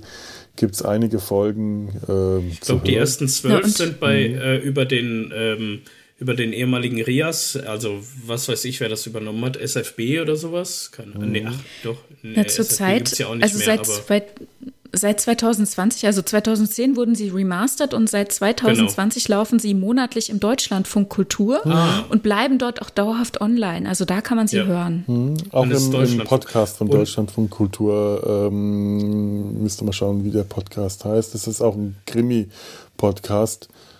Ähm, bin ich, bin ich Gut, aber auf der Seite sind sie dann Seite und auch, äh, ja. den Link kann ich dir schicken. Und die ersten 30 Folgen sind halt auch auf CD mittlerweile erschienen, nämlich eben durch das Remastering seit 2010. Ähm, da gab es, ich glaube, Zauber, ich weiß nicht mehr, wie es hieß, aber die hatten zuerst die Rechte, haben die Rechte wieder verloren. Im Moment hat Maritim, glaube ich, die Rechte, bringt die immer mhm. weiter raus. Wie gesagt, die ersten 24 Originalfolgen und sechs von denen, die dann danach äh, produziert wurden, sind in äh, Produktionsreihenfolge bisher mhm. erschienen. Inklusive Kommentar von, ich glaube, Rainer Klute und Michael Koser dann danach. Ja, ja, dann ist immer noch. Kommentare. Also die nehmen das, ja. nehmen das dann komplett wirklich mit Einleitung, mit Ausleitung mhm. und danach sprechen die dann nochmal kurz über das Hörspiel. Ja, das ist auch immer ganz interessant. Also es ist halt wie ein Audiokommentar, aber eben hinten genau. gehängt, weil es ja anders nicht geht bei einem Hörspiel. Es ist so übrigens der Kriminalhörspiel Deutschlandfunk Kultur Hörspielportal ja, Podcast. Genau. So. Mhm. Und äh, bei, ich glaube auch bei allen Streaming-Varianten kann man sich die mittlerweile anhören. Die 30, die, produziert, äh, die remastered sind. Ich hoffe, dass sie ein bisschen mehr hinterherkommen, weil das mit dem Remastered und dem Audiokommentar finde ich ja doch ganz spannend. Mhm. Und auch Michael Koser ist ja mittlerweile auch schon 84, glaube ich. Mhm, ja. Das heißt, ich hoffe, sie haben viel voraufgenommen. ja. Naja, gönnen wir ihm noch ein paar Jahre. Ja. Ja, ich würde mal sagen, damit sind wir jetzt hier auch an einem Ende angekommen, oder? Ja. Auf jeden.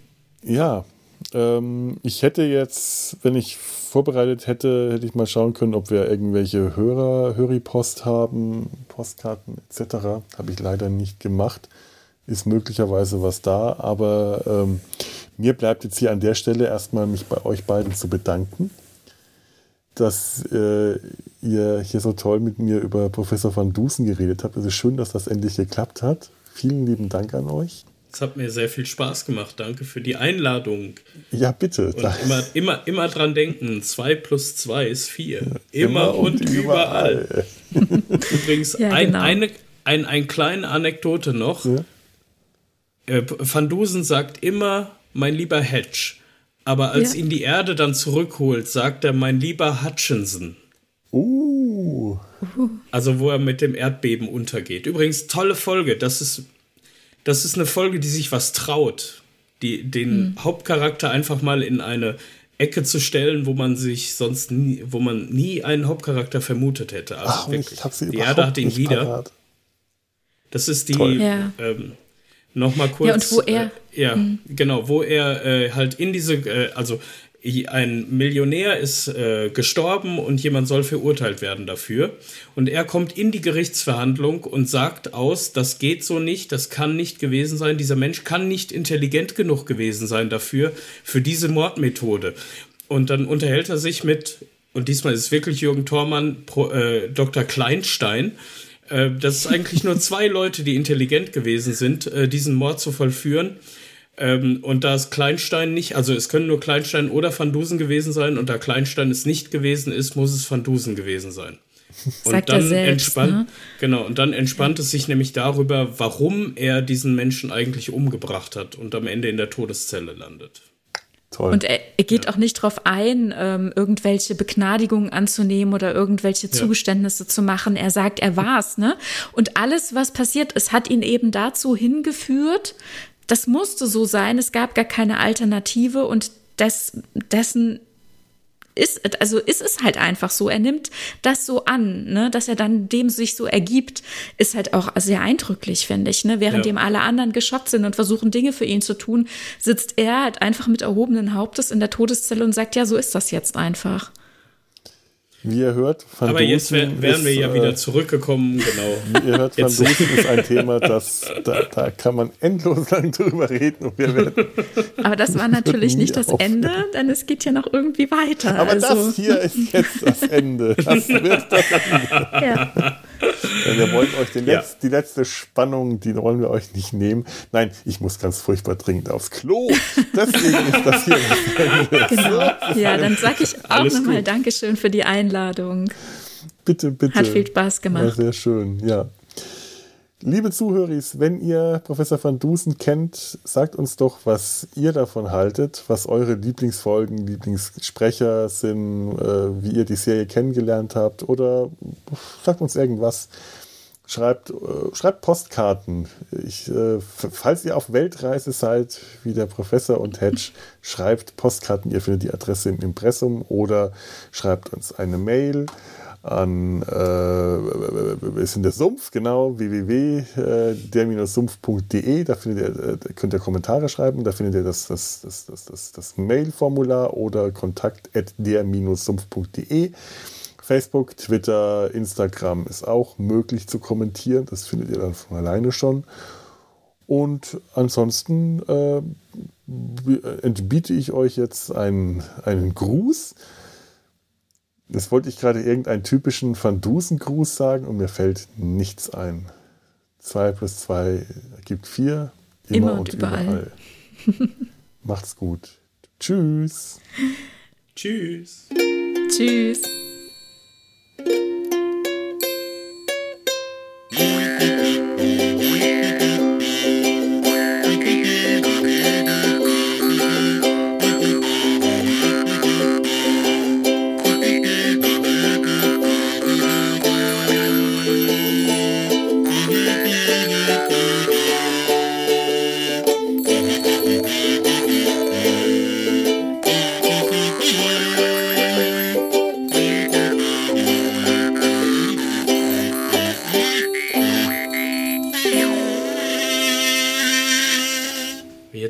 Nachhinein fallen mir tatsächlich doch noch mindestens eine Frage ein. Habt ihr eigentlich das äh, nicht lizenzierte, ähm, aber quasi offizielle äh, Hörspiel gehört, die unglaubliche Geschichte aus dem Orient Express oder wie die heißt? Nee, das habe ich leider noch nicht, aber die würde ich auch gern noch hören. Hm.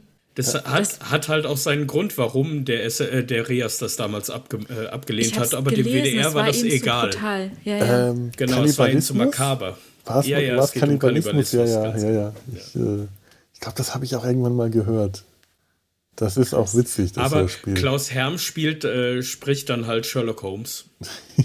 Shylock Holmes, ne? Ja, oder Shylock, genau, genau. Und das ist auch als Kassette produziert worden. Das kann man theoretisch auch irgendwo kaufen. Ach, cool. Okay. ja.